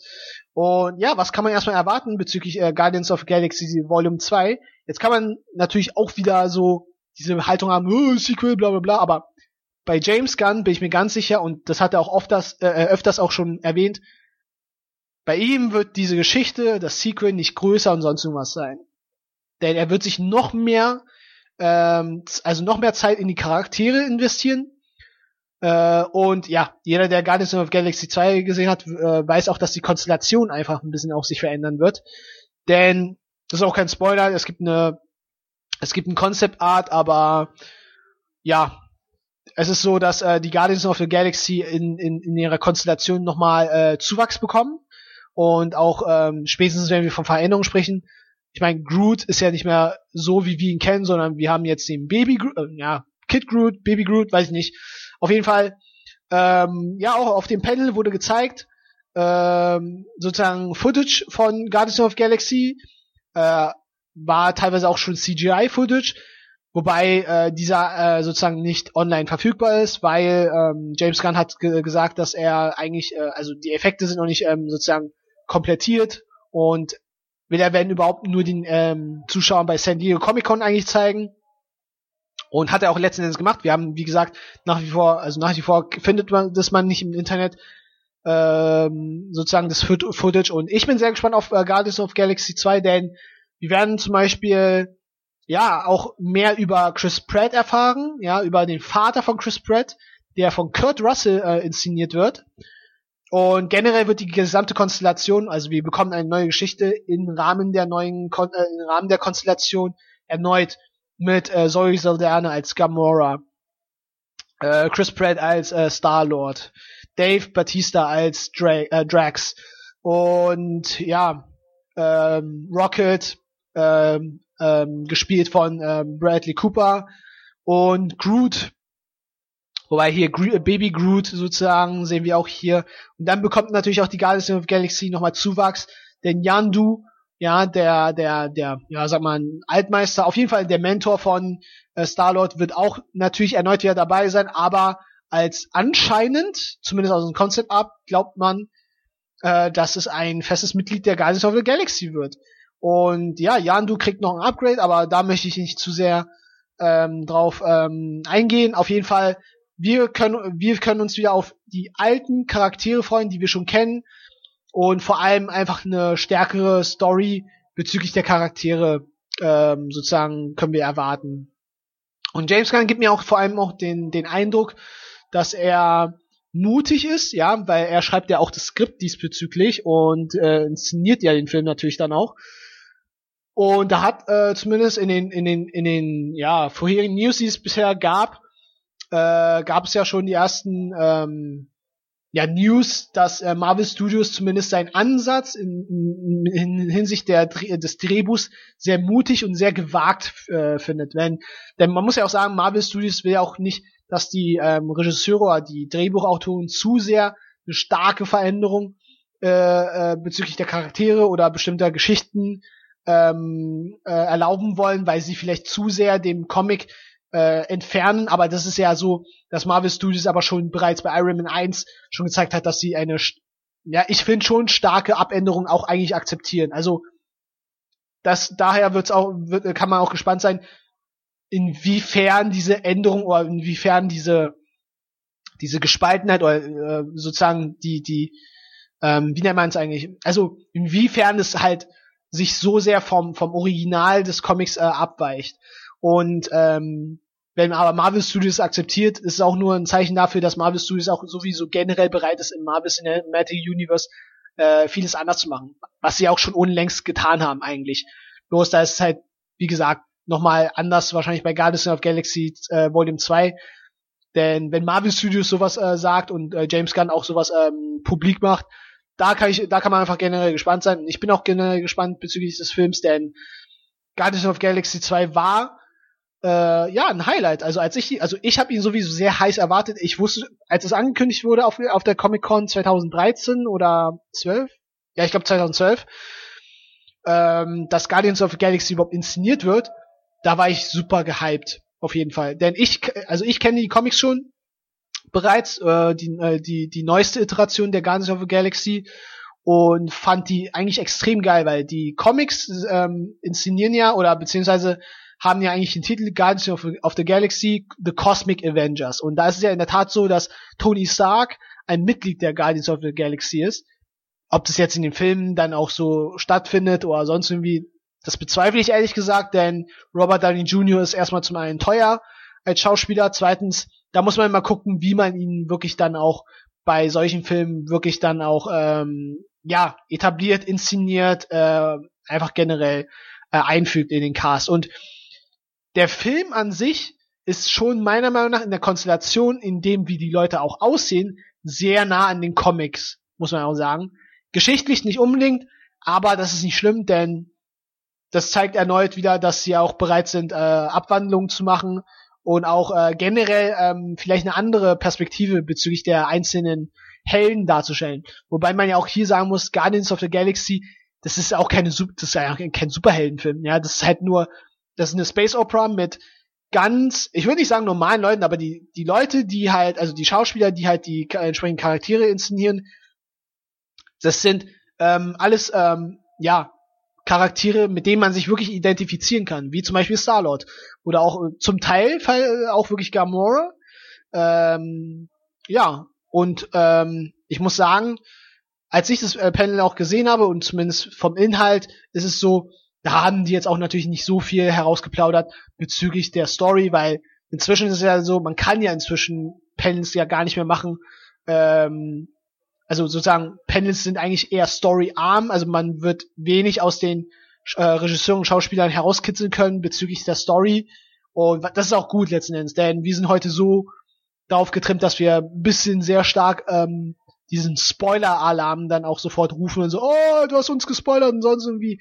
Und naja, dafür haben sie halt äh, nochmal andere Perspektiven gezeigt, nämlich wie die Arbeit generell im, am Set war. Und aber wer überhaupt generell äh, James Gunn auch vielleicht bei Twitter verfolgt und bei Instagram, da sieht man schon auch schon einiges und ich bin sehr gespannt äh, auf, auf, auf den Film, wie auch viele andere, glaube ich, denn gerade im Freundeskreis hat ja Guardians of the Galaxy bei mir äh, eine große, große, große, große, große Popularität äh, gewonnen. Der ja teilweise in den in den Favoritenlisten von den Marvel-Filmen bei vielen Leuten auf Platz eins ist, also noch vor Avengers. Was ja auch okay, was, was voll, was völlig äh, legitim ist, weil jeder soll seine Meinung haben und ähm, kann ich auch gut verstehen, denn der hat wirklich sehr viel Spaß. Ich meine, der Film beginnt, also Guardians of the Galaxy Volume 1 beginnt ja wirklich ähm, ja mit mit äh, mit guten Musikeinlagen und James Gunn hat für mich auch sehr stark bewiesen, dass er Musik als äh, mehr als nur als eine Untermalung für, für, für seinen Film nutzt, sondern es spielt schon eine sehr wichtige Rolle bei ihm. Und gerade wenn man gern auf die, also gern diese 80er und 70er Musik hört, die verdammt groovy sind und verdammt einfach nur ähm, gute Atmosphäre einfach auch äh, produzieren, äh, wirklich, James Gunn ist wirklich einer der Regisseure, die wirklich wissen, wann und welchen Zeitpunkt sie welche Musik auch nutzen, um ähm, das Bild, was sie, was die Zuschauer halt gerade im Kino sehen, entsprechend zu erzählen, untermalen, zu inszenieren. Und Musik ist halt eine ganz wichtige Rolle, finde ich auch generell. Und ja, ähm, ja, und ja, zum Cast, also so viel gibt's dann auch nicht mehr so viel zu sagen, als dass hoffentlich, und ich glaube wirklich auch daran, dass die Story nach wie vor weiterhin sehr interessant wird und dass wir halt sozusagen, ich meine, das ist letzten Endes der, das, was die große Unterscheidung auch macht bei vielen Leuten, wieso auch Guardians of the Galaxy nun mal äh, für viele der Lieblings-Marvel Studios Film ist. Es ist ein, es ist ein sehr anderer Film eigentlich, wenn man das mit dem äh, Rest der äh, Film der vom Marvel einfach generell vergleicht. Und das ist einfach auch die Sache. Man darf natürlich die Filme einzeln so vergleichen, aber äh, in ihrem Genre, in ihrem, äh, in ihrer Inszenierung, in ihrer Geschichte und Erzählweise und auch äh, Setting äh, kann man eigentlich Guardians of Galaxy ganz, ganz schwer mit den einzelnen Superheldenfilmen von ähm, Marvel Studios einfach äh, vergleichen. Du könnt eigentlich, äh, selbst wenn es bei Guardians of Galaxy sich um ein Ensemble handelt, das sind erstmal primär meiner Meinung nach keine Superhelden. Zweitens, es spielt alles im Weltraum. Und bei den Avengers ist es so, wir haben ein Superhelden-Ensemble, das spielt alles meistens auf der Erde. Und ja, wir wissen nun alle ja auch äh, inzwischen für Avenger, Avengers Infinity War, dass natürlich ein Mitglied, nämlich Star-Lord, auch äh, bei den Avengers Infinity War mit dabei sein wird. Wobei ich eigentlich eher glaube, dass die gesamte Guardians of the Galaxy Riege äh, dort sein werden. Ja, denn die Russo Brothers haben es auch schon gesagt, Avengers Infinity War Part 1 und Part 2 ist die ähm, ja, Zusammenführung aller Superhelden, aller Charaktere des gesamten Marvel Cinematic Universe. Und da wird es auf jeden Fall extrem, extrem interessant sein, was äh, sozusagen dort passiert. Und aber ja, bis dahin dauert sowieso noch, denn auch wenn sie jetzt schon drehen, äh, also nicht jetzt drehen, sondern im November beginnen ähm, Avengers Infinity War Part 1 und Part 2 äh, parallel zu drehen.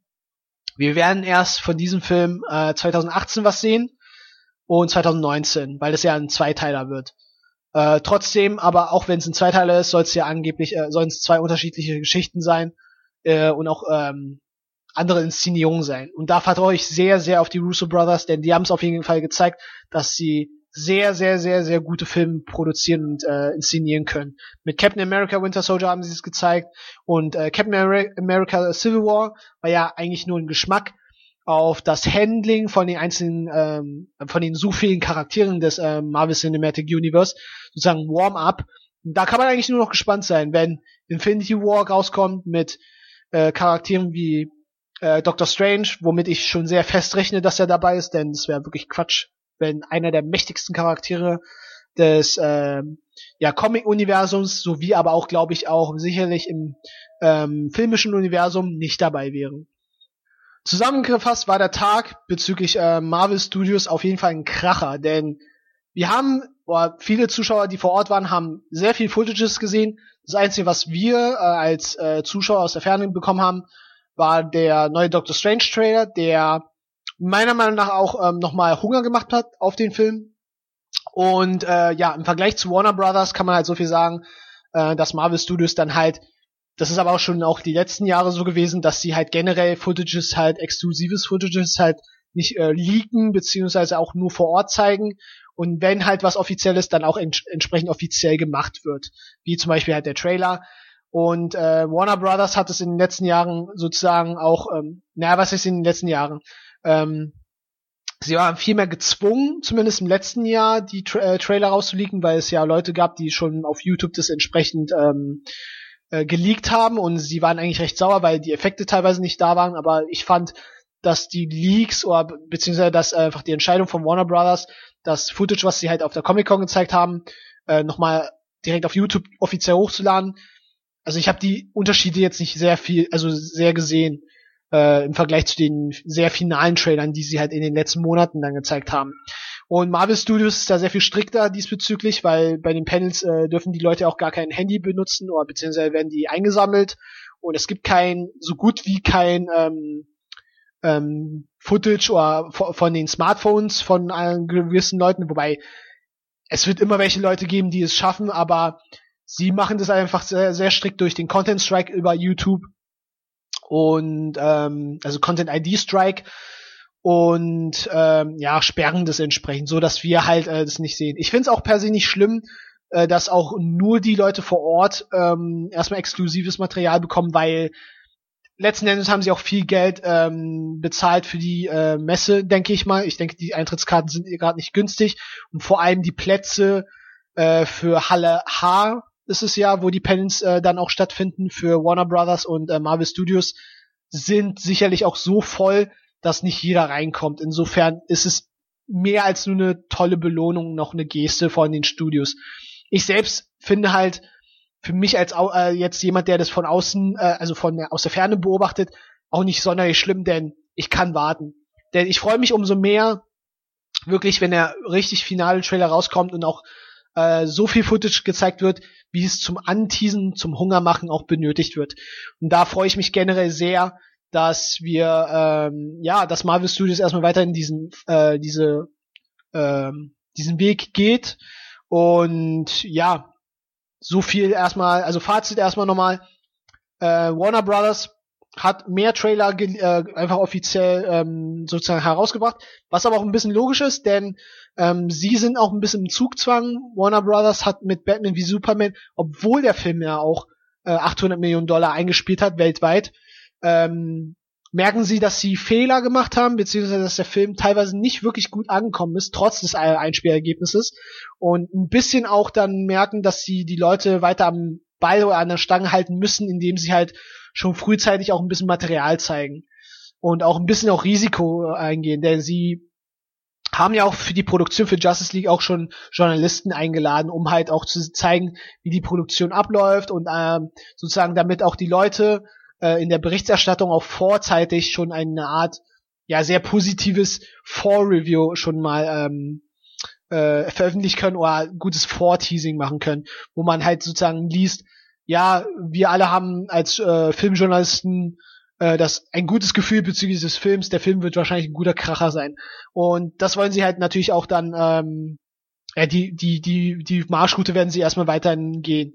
Äh, wie gesagt, trotz des äh, 800 Millionen Erfolges bei Batman wie Superman. Aber das kann ich auch verstehen, denn man muss es auch, äh, man muss es auch so sehen, Batman wie Superman hat, hat Nummer zwei super ikonische Charaktere, zum einen Superman und Batman. Wenn man bedenkt, dass die Filme von Christopher Nolan, ja, der einz die einzelnen Filme fast jeweils eine Milliarde eingespielt hat für nur einen Superheldencharakter und der Batman wie Superman mit zwei Superheldencharakteren ähm, gerade gerade mal in Anführungszeichen 800 Millionen eingespielt hat, potenziell und aus der Rechnung, sozusagen aus der logischen Rechnung, glaubt man halt, dass man auf jeden Fall seine 1,4 Milliarden wahrscheinlich einspielt, was ja auch ein Avengers ja gerade hinbekommen hat, ja. Also ich meine, Avengers 1 hat 1,6 Milliarden eingespielt und Avengers äh, Age of Ultron 1,4 Milliarden. Und das sind halt auch Zahlen, die kriegt man auch nicht so leicht hin. Man muss ja auch wirklich, und das liegt ja auch wirklich am Film dann selbst, man muss ja auch einen Film produzieren, noch ähm, inszenieren, wofür es sich lohnt, mehrmals ins, ins Kino reinzugehen. Ja, das ist ja, das sind ja immer die Zahlen, die auch das ähm, gezeigt haben, dass ähm, Filme wie Avengers äh, und äh, Avengers Age of Ultron oder auch äh, Avatar, Titanic und äh, Star Wars vor allem auch gerade im letzten Jahr gezeigt haben. Viele Leute sind nicht nur einmal ins Kino reingegangen, sondern mehrmals ins Kino und deshalb hat man auch diese unglaublichen Einspielergebnisse.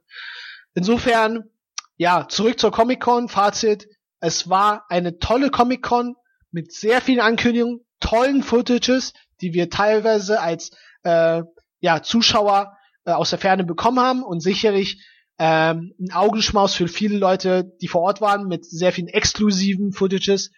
Und an dieser Stelle, ja, beende ich den Podcast.